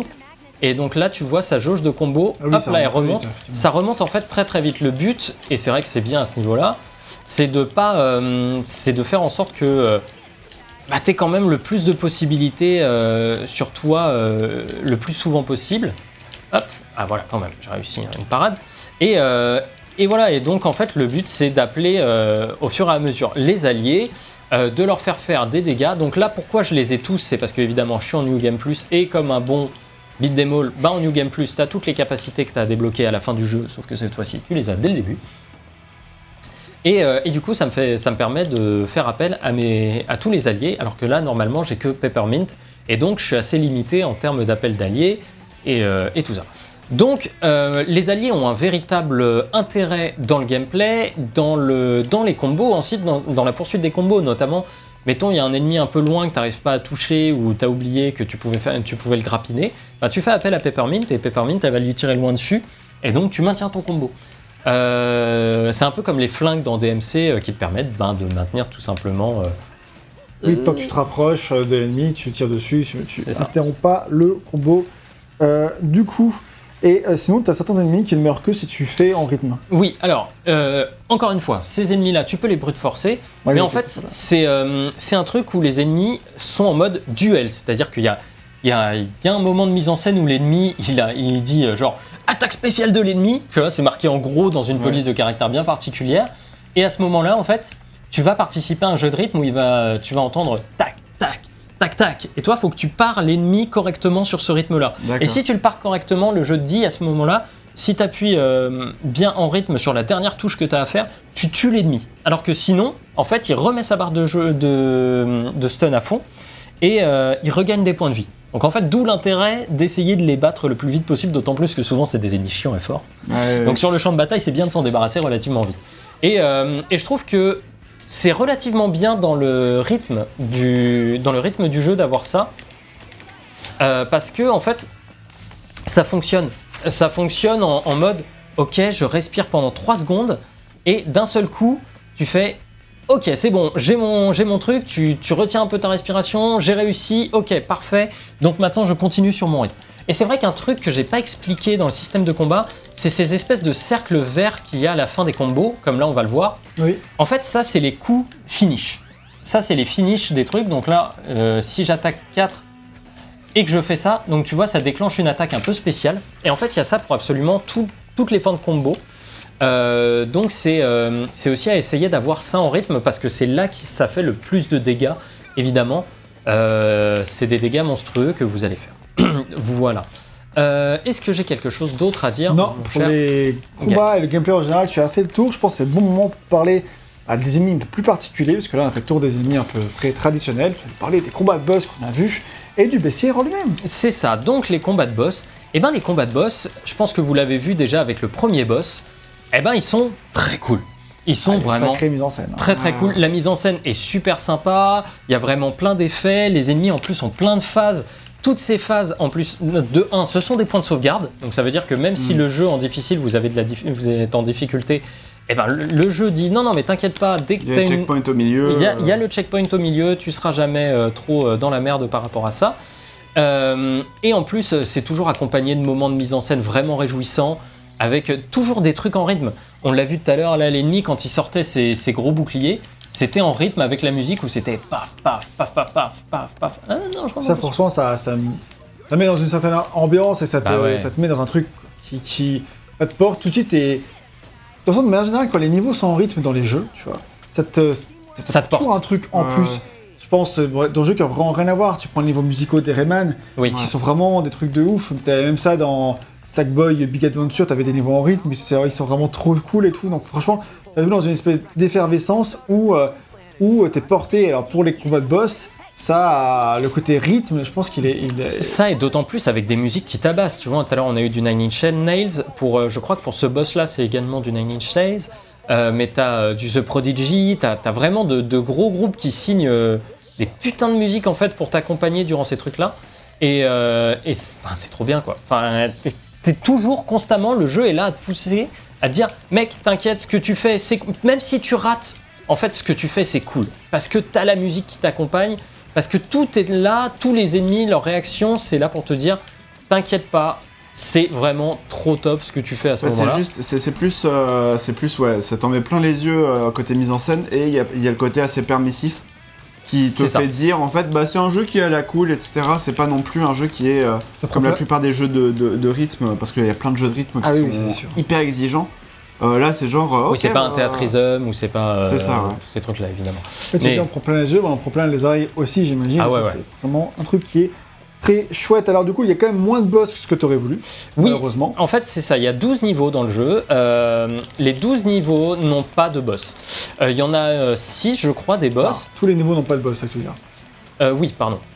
Euh, oui. Il y a moins de boss que de niveaux. Oui, il y a moins de boss que de niveaux, effectivement. Euh, donc ça c'est vrai qu'à certains moments j'étais quand même un peu déçu parce qu'il y a plein de moments où j'étais ah mais putain ça ce serait trop cool d'avoir un, un boss à la fin de ce niveau là parce que c'était un super niveau, il y a plein de choses. Bon heureusement tous les boss sont cool, sauf un. eh oui tous sauf un. Euh, Il y en a un où j'ai vraiment j'ai pas compris le boss. C'est-à-dire que c'est un boss qui se passe sur scène euh, début de deuxième moitié de jeu. Euh, je pense que ceux qui l'ont fait savent très bien de quoi je parle. Ce boss-là, je n'ai rien compris. Je n'ai rien compris à ses patterns, je n'ai rien compris à comment je l'ai battu. Je sais jusqu'à la fin, le jeu m'a fait pas mal, rang A. Ok. Ouais, dommage. Parce que si le reste. euh, En fait, tu dis que pour les autres, déjà, tu as le super côté très cool dans le design, dans les mécaniques de gameplay, dans les patterns, etc. Mais en plus, ils mettent en avant différents styles de jeu. T'en as un qui demande plus d'esquiver, t'en as un qui demande plus de aussi sur le rythme, etc. Donc ça, C'est assez chouette. Et donc, du coup, dans l'ensemble, à part ceux que tu as cités, ils sont tous vraiment très réussis. Ce sont des challenges, Ouais. mais. Là, euh, on va en avoir un, par exemple, Rika. Et puisque tu as des phases de sauvegarde entre les différentes euh, Voilà. séquences, un peu comme ils font dans, dans God of War, pour un exemple récent, Ouais. encore une fois, qui parlera beaucoup Et qui, de gens. est, qui est vraiment bien, qui est une vraiment bonne idée. Le- la seule différence ici, c'est que bah, ça te fait perdre ton combo. Donc c'est là où le bas blesse, évidemment. Si tu veux jouer, euh, effectivement, si tu veux jouer d'un point de vue euh, scoring, tu as la nécessité de faire des choses bien. Donc, oui, voilà. mais là, ça concerne que la poignée de joueurs qui veut jouer comme ça et qui du coup recommencera. C'est ça. Et donc là, le deuxième boss, Rekka, euh, qu'on va affronter. Cette fois-ci, c'est un combat à taille humaine. Euh, Il y en aura quelques-uns dans le jeu, mais c'est vrai que la plupart du temps, c'est quand même des combats contre des gros ennemis. Euh, Il y a aussi, alors il y a un ennemi qui est un peu, il y a un boss qui est un peu gimmick, mais j'en ai parlé tout à l'heure. C'est celui qui arrive avant euh, le début de la deuxième partie du jeu et que le- il enclenche un dernier tiers vraiment boost. C'est un boss qui est très très cool, qui est basé sur l'esquive et le rythme. Et là où on pourrait se dire c'est juste un gimmick, en fait non, ils ont tellement taffé la mise en scène, ils ont tellement taffé les dialogues, la narration, etc. à ce moment-là, que ça marche vraiment super bien, tu vois. J'étais euh, j'étais euh, j'étais super enjoué sur ce boss, et le boss final est vraiment super cool. Alors, il est un peu gimmick aussi, mais il demande de- d'avoir maîtrisé en fait tous tes alliés et de savoir quand les appeler exactement pour euh, pouvoir faire le, maximum de dégâts contre lui. Ben, sinon, tu n'arriveras pas à le battre dans tous les cas. Et j'ai vraiment beaucoup aimé ce boss final. Et tu vois, la mise en scène aussi, là, c'est le jeu. Tu sais que tu es face à un boss de la société et que c'est censé être sérieux et tout. Et en même temps, tout est là, tu vois, genre les animations, tout est extrêmement exagéré pour euh, que tu sois à fond euh, sur ce truc. Putain, ça. Donc ça, c'est pour les boss, euh, genre les boss de fin de niveau, et pour le reste des ennemis, par contre, ils sont un peu plus traditionnels, et puis puisqu'on affronte que des robots, bah, c'est un peu malheureusement répétitif euh, à la longue, quoi. D'autant qu'ils se ressemblent vraiment beaucoup, c'est vrai que pour l'instant, de ce qu'on a vu dans le test, on a vu euh, très peu de robots qui ont l'air différents les uns des autres. Bah, en fait, le truc, c'est que même les robots un peu différents à la fin, bah, ça reste des robots. Et euh, bah, le problème, euh, c'est que visuellement, euh, t'en as quelques-uns. T'en as un qui est en chien, t'en as un qui est en samouraï et qui est plutôt cool. ouais, t'as un robot chien. Attends, t'as un robot. Ah oui, quand, quand t'en as un qui est en chien. Ok, d'accord. euh, Il te veut, quoi. Tu veux le mec. Bref, sur cette bonne blague, c'est un peu dommage parce que vu la, le côté graphique qu'on a, qui est vraiment hyper stylé, etc., donne envie d'avoir un peu plus de folie Ouais, dans les ennemis aussi. Mais on- n'oublions pas que c'est une nouvelle licence et que c'est un peu difficile de je- créer un long, gros bestiaire sur un épisode. C'est ça. Là, là, vous sachez que voilà, je, je fais quand même euh, un petit peu euh, tous les, tout l'inventaire euh, des, des défauts et des qualités, mais je maintiendrai, et ce pour ma conclusion, que ça reste un nouveau jeu, une nouvelle licence, et certainement fait par une équipe beaucoup plus petite que, c'est celle ce de Ghostwire. Qui faisait Ghostwire Tokyo, effectivement. Tout à fait. Mm. De toute façon, le studio ayant été splitté en deux, je pense, après euh, Evil Within. C'est- Oui. Après, c'est un assez gros studio, de même oui, oui, oui, mais bon. Ouais. Bah, de toute façon, il faut beaucoup de gens pour faire des jeux de nos jours aussi, donc ça va avec. Du coup, pour continuer un peu sur la partie gameplay, il nous reste à parler des niveaux euh, en eux-mêmes. Donc, euh, tu en as parlé dans une partie narration. Tu pensais que, bah, tu pensais que les niveaux, t'aurais aimé qu'ils soient un peu plus intéressants visuellement, mais aussi en termes de rythme. Donc, avec ta, pour résumer, première partie qui est assez moyenne, la deuxième partie, de la dernière tiers qui est bien plus engageante. Mais qu'est-ce que ça, qu'est-ce qu'on fait du coup dans ces niveaux en eux-mêmes? Eh ben, euh, comme je l'ai expliqué en fait euh, durant le, comment dire, un petit peu euh, quand je disais la déception du level design. Eh ben, en fait, le truc c'est que c'est ah. C'est un beat'em assez classique dans le sens où on va aller d'arène en arène et entre les deux on va chercher bah, des thunes qui vont te permettre d'acheter des combos ou de collecter des objets qui vont augmenter ta jauge de santé, ta jauge de super, etc. Tous les trucs assez classiques dans les jeux bah, type beat'em all. Et ben puisqu'on est dans cette structure très classique et convenue dans ce style de jeu, bah, on est dans un level design qui n'a rien d'exceptionnel. C'est ça. En fait, c'est même assez. euh, ah, putain, pardon. Euh, c'est même assez décevant à ce niveau-là, puisque encore une fois, bah, l'univers visuel du jeu te laisse croire que va y avoir plus. Tu vois, tout porte à croire que tu vas avoir un petit peu plus de folie, un petit peu plus de trucs. Là, vous l'avez vu dans le niveau, en fait, le passage sur rail, euh, le glissorail, euh, c'est c'est vraiment le moment où ça change un petit peu, mais en réalité, vous allez avoir, ce que vous avez vu durant ce niveau, c'est le type que vous allez avoir en fait durant tout le jeu, et du coup, c'est un peu décevant. Euh, c'est un peu décevant, euh, je trouve, sur le long terme, euh, et euh, où tous les niveaux ne se valent pas. D'autant plus que tu dis que le- assez souvent c'est un manque de rythme entre deux grosses arènes. Ouais, et que c'est pas très bien passionnant et que bah même si elle a la plateforme et tout, euh, voilà, bah la plateforme vu qu'elle manque un peu de précision à ton goût, tu n'aimes pas trop le feeling du double saut d'ailleurs. Euh, du coup bah ça fait que c'est pas passionnant de parcourir. Les combats sont cool mais qu'entre deux combats c'est pas le plus fun. Hmm. c'est ça. C'est ça, c'est ça. Et si Donc, tu veux tous les objets dans une zone, bah certaines sont bien cachées et donc ça pourquoi pas. Mais euh, tu seras quand même obligé d'y retourner après avoir terminé le jeu parce que pour certains endroits tu auras besoin d'alliés que t'as pas au début. Enfin c'est classique dans le genre encore une fois. Ouais, voilà. Mais Mais, euh, ce genre de choses ça a vieilli à ton goût. eh ben ouais, parce qu'en fait, dans Bayonetta 3, tu peux tout choper sur ta première run. Ou alors, en fait, si tu peux pas choper certains trucs, c'est pas la fin du monde. Pourquoi? Parce qu'en fait, les niveaux sont très courts. Or là, tu as vu, je connaissais déjà le niveau et je le refaisais, et mine de rien, bah, on y a pris bien 40 minutes. hein. Donc euh, ça fait que ah ouais, il est, il est assez long dans ses niveaux et je trouve que euh, là où Bayonetta 3 est à des niveaux longs la première fois que tu les fais, bah en fait ici ils sont longs même quand tu les refais. Et du coup, ça fait que refaire les niveaux, eh ben c'est pas bien passionnant. Ah, si tu vas pour le scoring, t'aimes bien que les niveaux, t'aimes bien les en- que tu puisses les enchaîner sans y passer une heure. Quoi. Oui, voilà, c'est ça. C'est t'as envie juste, allez, amène-moi à l'arène suivante. Je te promets, ça va, ça va aller vite, ça va bien se passer.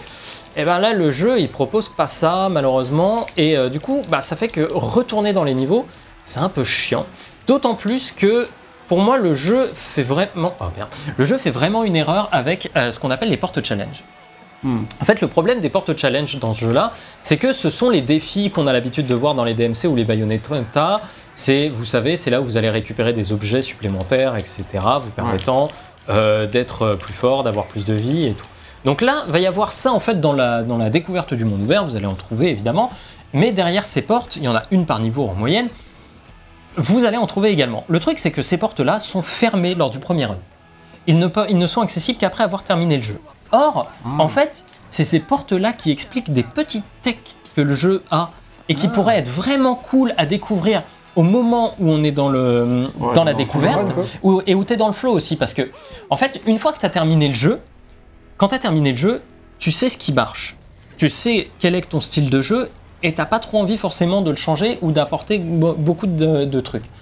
Si le jeu m'avait proposé en fait vraiment ce- ces porte challenge là au moment où je découvrais ces petites techs, bah en fait j'aurais pu les incorporer beaucoup plus dans mon gameplay. Le fait est que c'est quand même pas vraiment le cas euh, durant le jeu et je trouve que c'est un vrai défaut parce que retourner juste dans les niveaux pour faire ces porte challenge là, ça n'a pas énormément d'intérêt, d'autant plus que les challenges sont pas passionnants. Euh, on l'a vu tout à l'heure, c'est vous pouvez seulement toucher une ennemi- un ennemi après une parade. Bon, c'est la même chose que tu peux toucher seulement un ennemi en witch time dans Bayonetta, Ouais. euh, tuer ses ennemis dans le temps imparti, etc., etc. Bah, surtout que c'est vraiment débile en plus. De, donc, bon, après les challenges en eux-mêmes, euh, ils valent ce qu'ils valent. Mais c'est débile de te filer ces petits tips en plus, alors que bah, ça se trouve, tu les as déjà trouvés par toi-même. Bah, en, Bah, fait, en fait, tu les as trouvés par toi-même parce que tu les as achetés dans les tableaux de combo où ils te Ah font oui. une présentation du truc. Coup, c'est chelou. Donc en fait, ce qui aurait été à la limite intéressant, c'est de fournir aux, aux joueurs, tiens, durant, cette, euh, durant, ce, durant cette- ce petit challenge, tu ne vas pas avoir, tu vas avoir un combo que tu n'as pas encore acheté, mais entraîne-toi avec, comme ça, ça peut te donner envie de l'acheter après. Tu Ouais. vois C'est pas le cas. C'est Ouais. malheureusement pas le cas. Bah, ça, surtout c'est que c'est déjà dommage. vu par ailleurs, tu vois. euh, Enfin, ce genre de, de truc-là de. euh, tiens, voilà la- le, le truc que tu vas avoir après le, le challenge. euh, Oui, Ah, voilà, c'est ça. Et puis le tu, truc d'entraînement, et après tu te dis, ah, c'est vraiment cool, j'ai hâte de, de- de le débloquer, effectivement. C'est ça. Et tu pourrais le mettre aussi en exergue durant les combats, durant les trucs. Mais encore une fois, quand tu as terminé le jeu, ah, est-ce que j'ai vraiment besoin de ça en plus, tu Ouais, vois. D'autant plus que euh, apparemment le platine et tout ça sont vraiment complexes Ah ouais. euh, à obtenir, assez difficiles, ouais. Donc euh, voilà. moi je trouve que c'est vraiment, euh, c'est vraiment un truc un peu raté euh, de pas vouloir me pousser dans ma maîtrise à ce niveau-là. Ça c'est un personnage de Jojo Bizarre Adventure. hein. C'est- C'est vraiment, mais de toute façon ils sont très ouverts dans leur référence et dans leur inspiration et même lui à des moments il prend des, des pauses à la Jojo avec le texte à la Jojo à côté, le, le, le calque et tout. Donc euh, bref, ça, ça marche plutôt bien là-dedans. Et un dernier truc sur euh, les niveaux et les systèmes de combat avant de conclure le gameplay euh, que j'aurais, que je ne trouve pas incroyable, c'est que j'ai du mal à comprendre le système de scoring. Mhm. Euh, C'est-à-dire que à un moment, en fait, t'as un combat où c'est juste un combat un peu blague et t'as un seul ennemi. Et genre, je l'ai buté en combo continu et j'ai un rang C. J'ai pas compris. Euh, après, euh, j'ai. Non, non, t'inquiète, hein, c'est juste moi non, qui me t'inquiète, c'est moi qui regarde. Je, Ah, pardon. je, Euh, ma fiche. Parce que j'ai toujours peur que tu cherches un non, truc. non, t'inquiète. Et, et du coup, pareil, à d'autres moments, en fait, il y a des passages où- de combos où le jeu t'indique que tu as un rang S sur le combo en cours, donc tu te dis putain, je suis bien, je suis bien. Et en fait, quand tu as, le quand t'as le tableau des scores qui apparaît à la fin, ah ben non, en fait, tu es en rang C. Et je suis, bah ok, mais enfin, pourquoi tu m'indiques du coup que je suis en rang S euh, durant mon combo? Enfin, tu vois, il y a, il y a des petits trucs comme ça où euh, j'ai pas tout à fait compris le système de scoring et où j'étais un peu frustré de pas le comprendre parce que euh, plus tu comprends un système de scoring, plus aussi facilement il est cassable. ça fait partie du truc hein, de, de trouver comment casser le système de combo. Et je me suis aussi trouvé euh, à la moitié du jeu, une fois que tu as tous tes alliés, j'étais en mode ah, j'ai du mal à avoir des scores corrects sur mes combos. Puis j'ai commencé à bourrer l'appel des alliés tout le temps pour n'importe quoi. Et d'un seul coup, j'ai commencé à obtenir des rangs S. Ouais, c'est dommage. Parce que non, c'est pas tellement pour le fait de pouvoir casser, c'est plus que, en fait, quand t'as un censoring, t'as envie de, d'avoir, de devoir le maîtriser pour obtenir ces bons scores. Mais C'est si ça. tu as l'impression de maîtriser le gameplay mais que tu fais pas les bons scores, c'est finalement un truc assez frustrant et qui fonctionne pas. en fait. Bah, c'est ça. Donc ça, c'est un Bon, peu, je pense qu'en de- réalité, si j'y avais passé, euh, allez, 5, 6, 7 heures de plus, ce qui est déjà beaucoup, hein, mais Ouais. euh, ben, j'aurais pu, euh, j'aurais pu comprendre. Le fait est que bah, euh, là, euh, sur une run, plus refaire quelques niveaux par-ci par-là, j'ai pas vraiment compris. Ah, surtout que c'est pas aussi profond qu'un DMC, etc. Donc t'as pas besoin d'y retourner aussi longtemps normalement pour pouvoir en apprécier toute la profondeur. Donc ça, c'est un petit peu la conclusion sur le gameplay qui fait que le. Ah, il t'a pas entièrement convaincu, mais que malgré tout, ça reste une alternative vraiment abordable à Bayonetta ou à DMC. Et donc avec moins de profondeur certes, mais avec un jeu qui est, euh, cela dit, tout aussi long que ces deux exemples. Oui, parce que euh, on dirait pas. Moi, je m'attendais à un petit jeu de 6-7 heures, tu vois. Non, non, euh, j'ai mis euh, 11-12 heures à le terminer, Ah ouais. à savoir autant que Bayonetta 3 et même plus que DMC 5. Donc, euh, j'étais en mode ouais, t'as un peu moins de choses à proposer. Donc, c'est dommage en fait d'avoir ruiné ton, ton rythme de gameplay et tout, notamment au début de jeu, tu vois. Mm. Euh, Oui. tiens, là, tu vois, par exemple, j'étais en rang S, rang de score final B. Ah oui, oui, mais c'est. Enfin, Enfin, j'ai l'impression qu'il y a moyenne de, de ce que. De, de- Oui, oui, de mais tu vois, truc, quoi, mais- La, la- la corrélation sur le truc est pas ouf, quoi. Enfin, Bah, j'aurais aimé que le jeu soit un petit peu plus euh, Clair. clair là-dessus. Malgré tout, ça reste un jeu qui est aussi décomplexé que ses aînés. Il arrive à se lâcher en termes de mise en scène, ce qui lui permet de bah, décoller les pieds du sol pour vraiment nous offrir un truc super stylé. Mais voilà, bah, le côté maîtrise de gameplay, ça fait quand même beaucoup de tours de rythme quand tu es dans la peau. C'est difficile de trouver un intérêt à revenir dans ces niveaux un peu trop longs. Donc voilà, on a à peu près tout ce qu'on a déjà dit. Tu Ok. veux parler sur la partie un peu plus direction artistique et technique, mon cher ami. Eh bah, Franchement, c'est beau, non c'est super stylé. Alors là, le niveau de la lave est pas le plus Bah non, incroyable pour en non et puis pourtant c'est les deux prochains niveaux. Ouais, Tu vois, quand je disais que c'est les trucs dommages. C'est vrai, c'est vrai. ça. Mais cela dit, avant que tu nous fasses ton avis, euh, Yo-Yo, nous, on va RL parler de ce à quoi ça nous a fait penser quand on regardant le, le- Artistiquement artistiquement, ouais. Ouais, Parce clairement. que euh, moi aussi, j'ai pensé à cette référence. Euh, Bah, Jet Set Radio. Jet Set Radio, bah, et évidemment, Évidemment. pour le a côté cel shading, etc., oui. le côté aussi ville, un peu euh, euh, japonaise, occidentale, tu vois, euh. Ouais. avec les noms, etc. Euh, moi j'ai pensé aussi à Gravity Rush un tout Ouais. petit peu dans une moindre mesure parce qu'il y a le côté cel shading aussi, mais aussi Et le euh, Lorez. Le Lorez. le, le Lorez, etc. Pour les personnages, ouais. Ouais, c'est pour les, pour, pour les personnages un petit peu aussi, ouais. Mais surtout, Euh, mais euh, surtout bah, moi j'ai- j'ai j'ai- j'ai pensé à Sunset Overdrive, euh, qui est le jeu Ah, d'Insomniac oui. Games. euh, Ah, et en fait, l'animation du personnage m'y fait penser en fait, le fait qu'il puisse se balancer sur des glisses, bah, sur quoi, des, quand sur j'ai des vu le trailer etc. d'annonce, j'ai immédiatement pensé à Sunset Overdrive. Ah ouais, Bah ouais, en plus avec euh, le trailer d'annonce où t'as directement La la, ville. la ville Bah comme ouais, ça voilà. et tu fais. Ah ouais, ouais, ouais. Sunset qui est un jeu du coup euh, à monde ouvert, Ouais. Euh, très coloré, avec un pas du tout côté rythme, mais un côté bah, très euh, euh, couleur, peinture, un peu partout, ce qui fait un peu cet effet-là. Et ben finalement le fait est que ça ressemble plus du tout quand tu vois vraiment au Ouais, concret du jeu, mais pour la direction artistique, le cara design, c'est vrai qu'il les fait quand même pas mal penser. C'est ça, et sinon j'ai pensé aussi à Brutal Legend dans une moindre mesure pour le côté euh, jeu. euh, Métal. Enfin non mais surtout le côté en gros tu te bats, tu te bats avec ta guitare en fait. Ouais. Euh, et euh, le côté un petit peu rythme, etc. etc. Alors euh, je, je me suis. Enfin j'ai pas fait le jeu à l'époque, donc euh, enfin j'ai même pas fait le jeu tout court. La direction Mais, artistique, elle ressemble pas tellement, mais c'est Non, pour le côté musical. c'est plus pour le côté musical, donc voilà.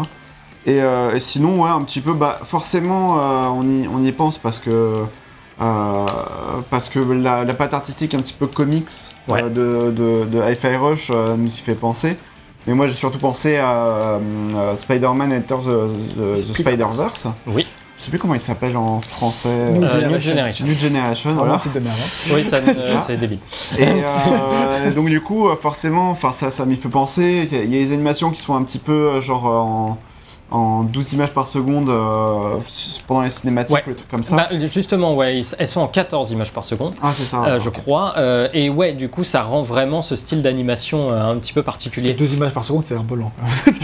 Euh, Non, ouais, mais 12. Je Ah oui, disais oui, non, 12, je c'est- disais pas 4. ouais, mais c'est Parce plutôt que 12, classique. hein. 12 c'était le, c'est la moitié de 24, C'est ça. 24 qui est la fréquence de Ouais, donc je crois que c'est peut-être films. 12. hein. Je sais pas pourquoi j'ai 14 en tête. T'as sûrement raison sur le 12. Ouais. Euh, je pense que c'est ça. Mais euh, il y a oui. ça. J'ai aussi pensé à Haven avec les petits personnages qui, euh, qui Oui. en bas à gauche. Ouais, ça, ben, euh, c'est- en très- fait, c'est du Persona. hein, c'est ça. du Persona aussi, C'est euh, RPG typiquement. classique.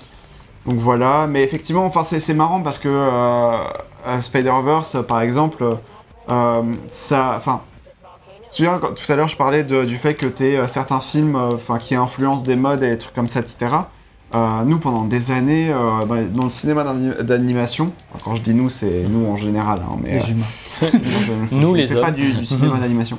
Mais, euh, mais du coup, euh, en gros, euh, pendant des années, on avait des films genre à la 3D un peu pauvre, type euh, bah, euh, tous les euh, Moi moche et méchant, euh, les. euh, La, la 3D les- là-dessus est rattrapée par une animation, quoi. Oui, oui, non, mais ce que je veux dire par là, c'est que Plus le même cara design, le c'est même, le même d'animer cara que design que tu retrouves Pixar, partout, en fait, entre les DreamWorks. Disney, entre les Pixar, les DreamWorks, entre les Illumination, etc. C'est tous un peu la même patte artistique. Et une fois qu'il y a eu euh, Enter the Spider-Verse qui est sorti, ça a donné un coup de, enfin, un coup de jeune. En Bah, fait. je pense que, ouais, avant, Oh. les gens étaient bien au courant quand même de. euh, Ouais, de ça- cette fatigue-là visuelle, quoi, en fait. Oui, non, mais enfin, ils étaient au courant de ce qui allait arriver. Et je pense qu'il y a plein de studios qui ont pris le truc un peu à bras le corps avant parce que. Enfin, c'était il y a- c'était en 2018, fin 2018, si je me trompe ça, pas, Spider-Verse. Donc en fait, là, les, les- les films qui sortent euh, maintenant, entre guillemets, enfin, ils sont. euh, Enfin, ceux qui sortent maintenant, c'est clairement influencé, mais ceux qui sortaient il y a encore un an, un an et demi, Oui, Euh, mais- C'était des jeux, Alors, des trucs qui. bah, en fait, justement- déjà, ils avaient pas mal changé le, le cinéma d'animation avec euh, ah, euh, Lego Movies, Ouais. Euh, Lego Movie, c'était aussi le film Peanuts, Peanuts, ouais. Snoopy. Qui avait le même genre de style, mais moins marqué, mais qui prenait de la 2D, enfin, la 3D faite en 2D ou l'inverse. C'est ça. La 2D faite en 3D. et qui, et qui avait un style du coup très particulier sur le visuel. Euh, le... Je l'ai pas vu ce film-là, donc je peux pas, je peux pas en parler. Mais c'est sûr qu'il y a eu un, un moment où ça s'est débridé. Après, dans le jeu vidéo, on peut pas dire que c'est non plus resté Ah cantonné non. toute. euh, Non, non, mais je, com- je vois, je vois. Ce que, je, ce que je veux dire tout par là, c'est que disons qu'on commence à être dans une mouvance de euh, trucs beaucoup plus colorés, etc., etc. En fait. Et euh, là où je voulais, en- enfin, là où je voulais en venir, c'est que maintenant on commence à avoir des des enfants entre guillemets de Spider-Verse avec euh, bah, du coup le Chapeauté 2 euh, qui Mhm. est sorti euh, il y a pas il y a quelques mois. The Bad Guys. Euh, euh, The- Le nouveau euh, Tortue Ninja, là, qui a l'air C'est super ça cool. aussi, ouais. Donc euh, vraiment. euh, par un des réels d'ailleurs de. Donc euh, du coup, je serais, curieux Mitchells. de voir euh, justement. The Oui, il y a Mitchells. The Mitchells aussi, euh, Mitchell Ah, et, putain, et des machines aussi. Regardez The Mitchell. Euh, Il y, a- il y a eu Klaus aussi il y a quelques années. Enfin bref, en tout cas, tout ce que. Tout ce que Le cinéma d'animation change. Voilà, le c'est cinéma d'animation change et Là ça. où je voulais en venir, c'est est-ce que du coup on va euh, assister à du coup une, une DA un peu à la Hi-Fi Rush, un peu à la Jet Set Radio, qui va être un peu plus démocratisée aujourd'hui ou En fait, j'ai l'impression que assez régulièrement, le Jazz Radio, ça reste une grosse influence Ouais. qui a marqué de ouf, et beaucoup de gens y retournent, mais il n'y a pas de quoi créer une nouvelle mode. quoi. C'est Ouais, de temps c'est en temps un héritier qui redébarque et tout le monde C'est est content. Mais il a Oui, voilà, c'est ça. Bah, notamment, il y a- il y a un gros héritier qui arrive, euh, qui a même l'envie de faire du euh, jet set euh, radio. euh, je sais pas si vous l'avez vu passer, mais il, à, de nombre- à nombreuses reprises, on voit des gifs euh, de, de mecs qui font euh, du ski, enfin du ski, du skate, et trucs comme ça. Ah oui, et vrai. dans, dans vraiment dans des décors où c'est 100% euh, jet set. Et, et du coup, bah ouais, il y a là-dessus. tu- bah, oui, l'influence est encore là. Je pense que c'est un jeu qui a aussi marqué pas mal de joueurs.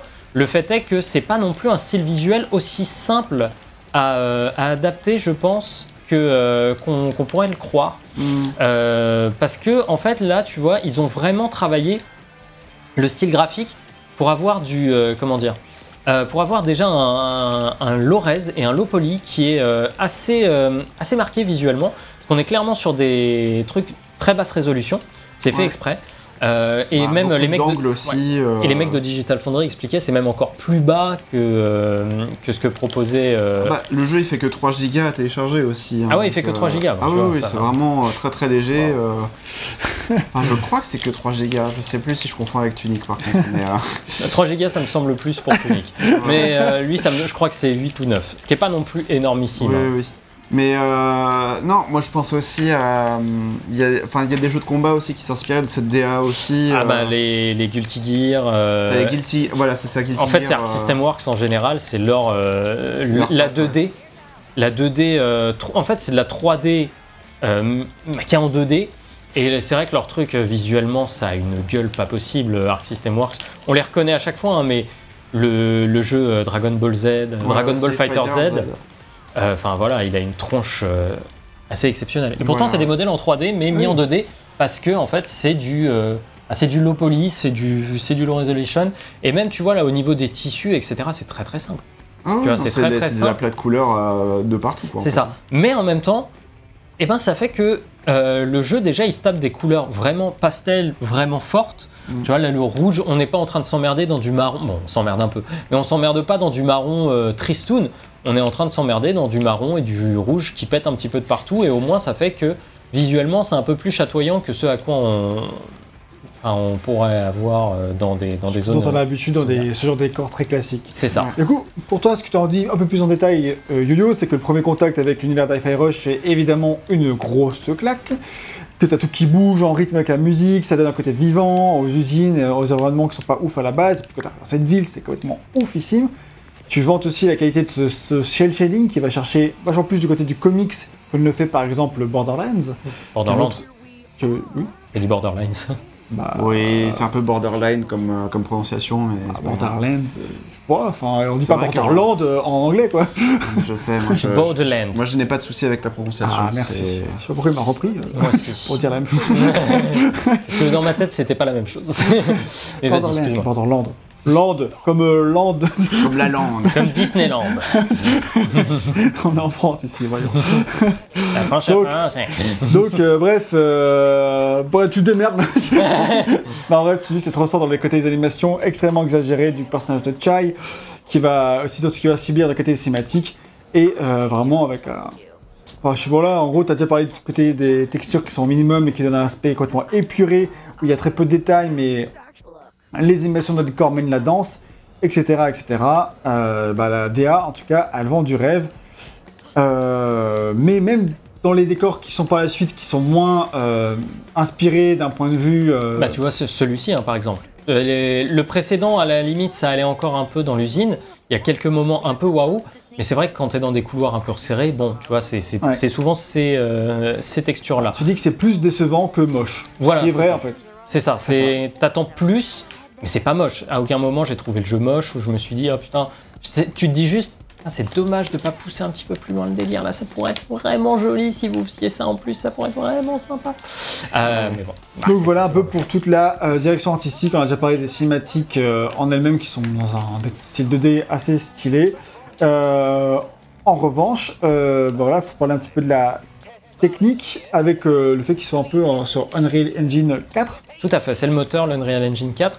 Et c'est un jeu qui n'est vraiment pas gourmand. En fait, si vous avez un ordinateur qui a, euh, dont la carte graphique a euh, trois générations, eh ben vous pouvez très bien le faire tourner ce jeu de manière Avec une 1080. avec une 1050 en fait. Ah ouais. Ouais, une 1050, ils disent euh, 1050, on, on est bien, ça tourne correctement. RTX du coup. Euh, oui, euh, ben les 1050 c'est que RTX. Non mais il y a pas, ah non non non, il y a pas de RTX des- en 1050. hein. Non, c'est à partir des 2000 que ça, la RTX a commencé à arriver avec la Non, 2080. Euh, etc. Et après, Enfin, 2080. euh, voilà, et après, euh, Parce que moi j'ai une 2080. euh, RTX c'est pour ray tracing et du coup il n'y avait pas ces technologies-là Oui, sur les cartes il y a trois, trois générations. Et pareil sur les processeurs d'il y a deux générations, ça tourne bien, il vous suffit d'un d'un i5 par exemple euh, chez Intel. Oui. Euh, donc ouais ouais ouais ça va, le jeu est pas Après, très demandant, mais en même temps, enfin, je veux dire visuellement c'est pas une claque. C'est ça, ouais. C'est Faut- pas une faut que claque. ce soit un i5 euh, pas trop vieux quoi. Voilà, j'ai un i7, mais bon, il est en mauvaise santé et il fera pas tourner. Hein. voilà. Ça Bah, a du mal avec Dead Space 2008 alors. ah bah, en même temps, Dead Space 2008, là où il demande beaucoup, c'est aussi en termes de, euh, d'éclairage. D'éclairage, et là, euh, c'est pas le jeu. euh, oui, on va passer le dicté. Ça, c'est vrai. Euh, par contre, voilà, pour conclure un peu sur toute cette partie, alors tu- juste pour la technique, tu as la série S et X, donc euh, les Xbox. Euh, et dans tous les cas, ils tournent super bien. Sur S, ils tournent en 1440p et sur X en 2160p. Donc ça, c'est cool. la 4K, euh, Ouais, la 4K. full 4K quoi. Ouais. C'est ça. Et euh, par contre, voilà, s'il y a une suite à Fi Rush un jour, tu attends qu'il aille quand même beaucoup plus loin Bah dans sa ouais. direction artistique. Bah ouais, j'ai envie que euh, ça me vende le rêve, euh, enfin que le rêve euh, du premier niveau soit là. Mm. C'est ça le truc, donc euh, voilà. J'espère euh, j'espère qu'à ce niveau-là, il, Moi, il arrivera. J'ai juste une, une dernière question parce que j'y ai pas pensé pendant, le, pendant la partie gameplay, mais euh, quand- tant qu'on est sur les graphismes, est-ce que tu as eu des problèmes de caméra? Alors, Euh, parce que moi j'ai remarqué oui, que pas la, mal la, cam- la caméra est un objet physique. Oui, oui. dans et le jeu. coup, elle se tape pas mal contre les décors et comme ça. Ça j'ai remarqué, ouais. Le fait est que. Vous reconnaissez les Colombo. Euh, c'est euh, c'est plutôt euh, Blade Runner. De toute façon, c'est tous les détectives un peu ténébreux. Lui, quand tu lui parles à chaque fois, il a 50 dialogues d'affilée, vraiment très très longs, où il te parle la vie, pas facile. Mais je dois mettre à place ce complot. c'est vraiment. c'est- Ouais. Euh, Ouais, non, la caméra, du coup. euh, la caméra peut poser souci. Après, j'avoue que euh, je sortais de Bayonetta 3 en all, et que Bayonetta 3 c'est bien pire, mais en même temps que Bayonetta 3 a aussi d'autres ambitions. Là, ça va. Honnêtement, la plupart du temps, ça va, étant donné que le jeu ne te blinde pas d'ennemis de énormément de tailles différentes, ça va. On, est, on reste dans le, je trouve, dans le domaine du c'est lisible, c'est correct. Ok. Ok. Bah, donc, du coup, tu peux parler de la musique Et la musique, alors la musique elle est euh, composée par pas mal de groupes. Il y a beaucoup beaucoup de gens. Et en fait, pourquoi il fallait une musique à la hauteur? Bah Parce que le jeu est basé sur le rythme de la musique. C'est un Donc peu il fallait. comme Fury d'ailleurs. Hein. Euh, Il y avait beaucoup de co- collaborateurs. Ouais, tout à fait, beaucoup de collaborations. Euh, là, après, il y a euh, quand même des compositeurs clairs pour la musique du jeu. Mhm. Et puis, il y a après pour les moments un peu forts, comme les combats de boss, ou des moments qui, le- comment dire, qui le veulent euh, bien particuliers. euh, et ben là, du coup, à ce moment-là, ils font appel à des groupes. Là, tu dis Euh. qu'ils ils font appel et qu'ils ont composé pour, mais non, c'est des musiques qui existent déjà avant. Oui, tout à fait. Voilà, pardon. il Oui, même le préciser parce que pour C'est ils Fury, payent la licence. Euh, mais alors que là, bah, Prodigy, bah, ils peuvent pas trop composer de nouvelles musiques. Il est. Donc, euh, C'est vrai qu'il est laissé. des, je crois, bon, que je confonde, mais, mais euh, Nine Inch Nails, euh, on l'a vu, c'était l'album The Sleep qui est sorti quand même il y a un petit moment. Oui, oui, donc voilà, c'est c'est c'est des musiques euh, de licence utilisées dans, bien utilisées dans le bon Et contexte. d'ailleurs, t'as bien fait de parler de celle de Prodigy parce que la, la musique c'est Invaders Must Die. On retrouvait déjà dans Wipeout 2048 d'ailleurs pour Et- les bots. Et en fait, c'est. Bon, déjà, c'est un putain de morceau. Mais alors, le moment où ils le mettent en jeu, mais c'est vraiment, c'est glorieux, quoi. C'est un, un des grands moments de fight et tu te bats sur cette musique avec Ouais. le rythme. Et du coup, quand je disais que des fois, quand tout marche dans ce jeu, tout marche vraiment à fond. Et t'es en mode, oh putain, là, la musique défonce, le nombre d'ennemis, c'est pile ce qu'il faut, la difficulté, c'est nickel. Enfin, j'étais vraiment à fond, à fond, à fond. Mais on a plein d'autres groupes, euh, si tu peux les citer, parce que je les ai Oui, évidemment il y a aussi euh, Number Girl, Zwan, The Black Keys, The Joy Formidable, Formidable, à moins que tu veux dire The Form- Joy Formidable. Formidable, Comme Stromae. et Wolfgang Non. Gartner. Ouais, ouais, tout à donc fait. euh, des gros noms quoi en fait. hein. Ah à oui, part oui, euh, est- Swan et Number Girl que je connais pas, tout le reste. euh, Ouais, ouais, non, on est vraiment sur, sur, des, sur des gros groupes. Et ce qui est bien en plus, c'est qu'ils ont fait un mode streamer. Donc, c'est-à-dire que si vous voulez streamer le jeu et ne pas avoir le bot de Twitch qui vous défonce la gueule juste après, Ouais, les problèmes de copyright. euh, voilà, vous pouvez en fait euh, mettre le mode streamer. Et le mode streamer, il n'y aura pas donc les musiques de licence. Il y aura d'autres euh, il y aura d'autres musiques composées par le groupe en interne The Glass Pyramid. The Glass Pyramid, tout à fait. Et honnêtement, c'est des reprises de qualité. Alors, c'est pas des reprises. Pardon, c'est des réinterprétations. c'est des réinterprétations vraiment de qualité. Tout à l'heure, vous avez, euh, t'as un peu écouté celle de la réinterprétation de Invaders Must Die, et t'étais en mode, ouais, on se fout pas de ta gueule quand Ouais, on se fait ça, euh, ouais. ce truc. C'est pas, c'est pas une, C'est pas une alternative type. ouais, voilà, c'est une vraie alternative qu'ils ont réfléchi et elle est vraiment bien. C'est dans le même rythme, c'est la même idée derrière la musique. Mais ils ont été chercher une autre compo, une composition encore un peu plus agressive, un peu plus métal, etc. Donc c'est vraiment super sympa. Et euh, il y a des moments de boss qui sont rendus glorieux par euh, la musique. Ben, comme euh, je l'expliquais, là, le combat de boss un petit peu gimmick basé sur l'esquive, ben, lui, c'est vraiment. Il est incroyable parce que la musique qui est derrière aussi accompagne parfaitement ce moment de narration et où t'es. Oh, mais c'est trop bien, quoi. Ça a vraiment trop, trop. Ça, ça fonctionne bien quoi. Ouais, c'est trop bien. merci, de, merci de me sauver. Quand je m'emporte dans des phrases où je ne sais pas où je vais, je n'arrive pas à les finir. Et bah, en tout cas, ça nous amène à, en plus de ça à une musique qui va talonner quasiment les 3 heures euh, d'OST. Ouais, alors en version extended, elle, est elle dure 3h41 Oui. et c'est sans compter les morceaux de licence. Oui, oui. Donc là, c'est c'est de la musique originale, du coup, composée par des compositeurs. euh, Tu vas avoir pour le du jeu, coup quoi. Shuichi Kobori qui est- fait partie de la- des compositeurs de Metal Gear Solid 3. Ouais. avec ça. Tu as Ryo euh, Uratani à qui on doit beaucoup de Monster Hunter et Masatoshi Yanagi à qui on doit la musique des jeux de euh, Tango Gameworks, c'est-à-dire les Evil Losing et C'est ça. Un habitué de la maison, comme on dirait. Un habitué de la maison, effectivement. Et donc ça, c'est les musiques que tu vas entendre dans les niveaux pendant tes combats, qui sont ceux sur lesquels bah, le rythme bah, des combats vont se jouer. quoi. C'est ça, tout à fait. c'est pas un petit euh, exploit, en fait, en vrai. Ah non, non, non, il y, a- il y a vraiment une, une grosse truc.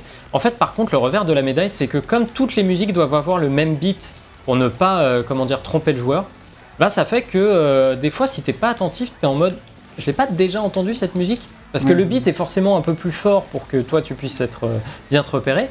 La plupart des Ah, musiques sont en attends. 4 temps quand même, hein, mais Oui, oui. donc c'est pas très compliqué. Mais Non, non, bien sûr, mais je veux dire- Au niveau du tempo, quoi. La, la musicalité est vraiment bah, un peu identique. Ah oui, ok. Oui, Oui, parce oui, que bah, je me doute que tu peux avoir de la fatigue parce que c'est euh, c'est c'est le même tempo du début à la fin du jeu, etc. Quoi. Donc euh, oui, forcément. Not quite my tempo. Ah, Vous voyez là, les trucs dont je parlais tout à l'heure, c'est ça en fait, les moments euh, où musicalement tu dois faire. euh, Ah oui, d'accord, ok. Tu dois Voilà. faire des, des contres euh, en tu- rythme. C'est ça.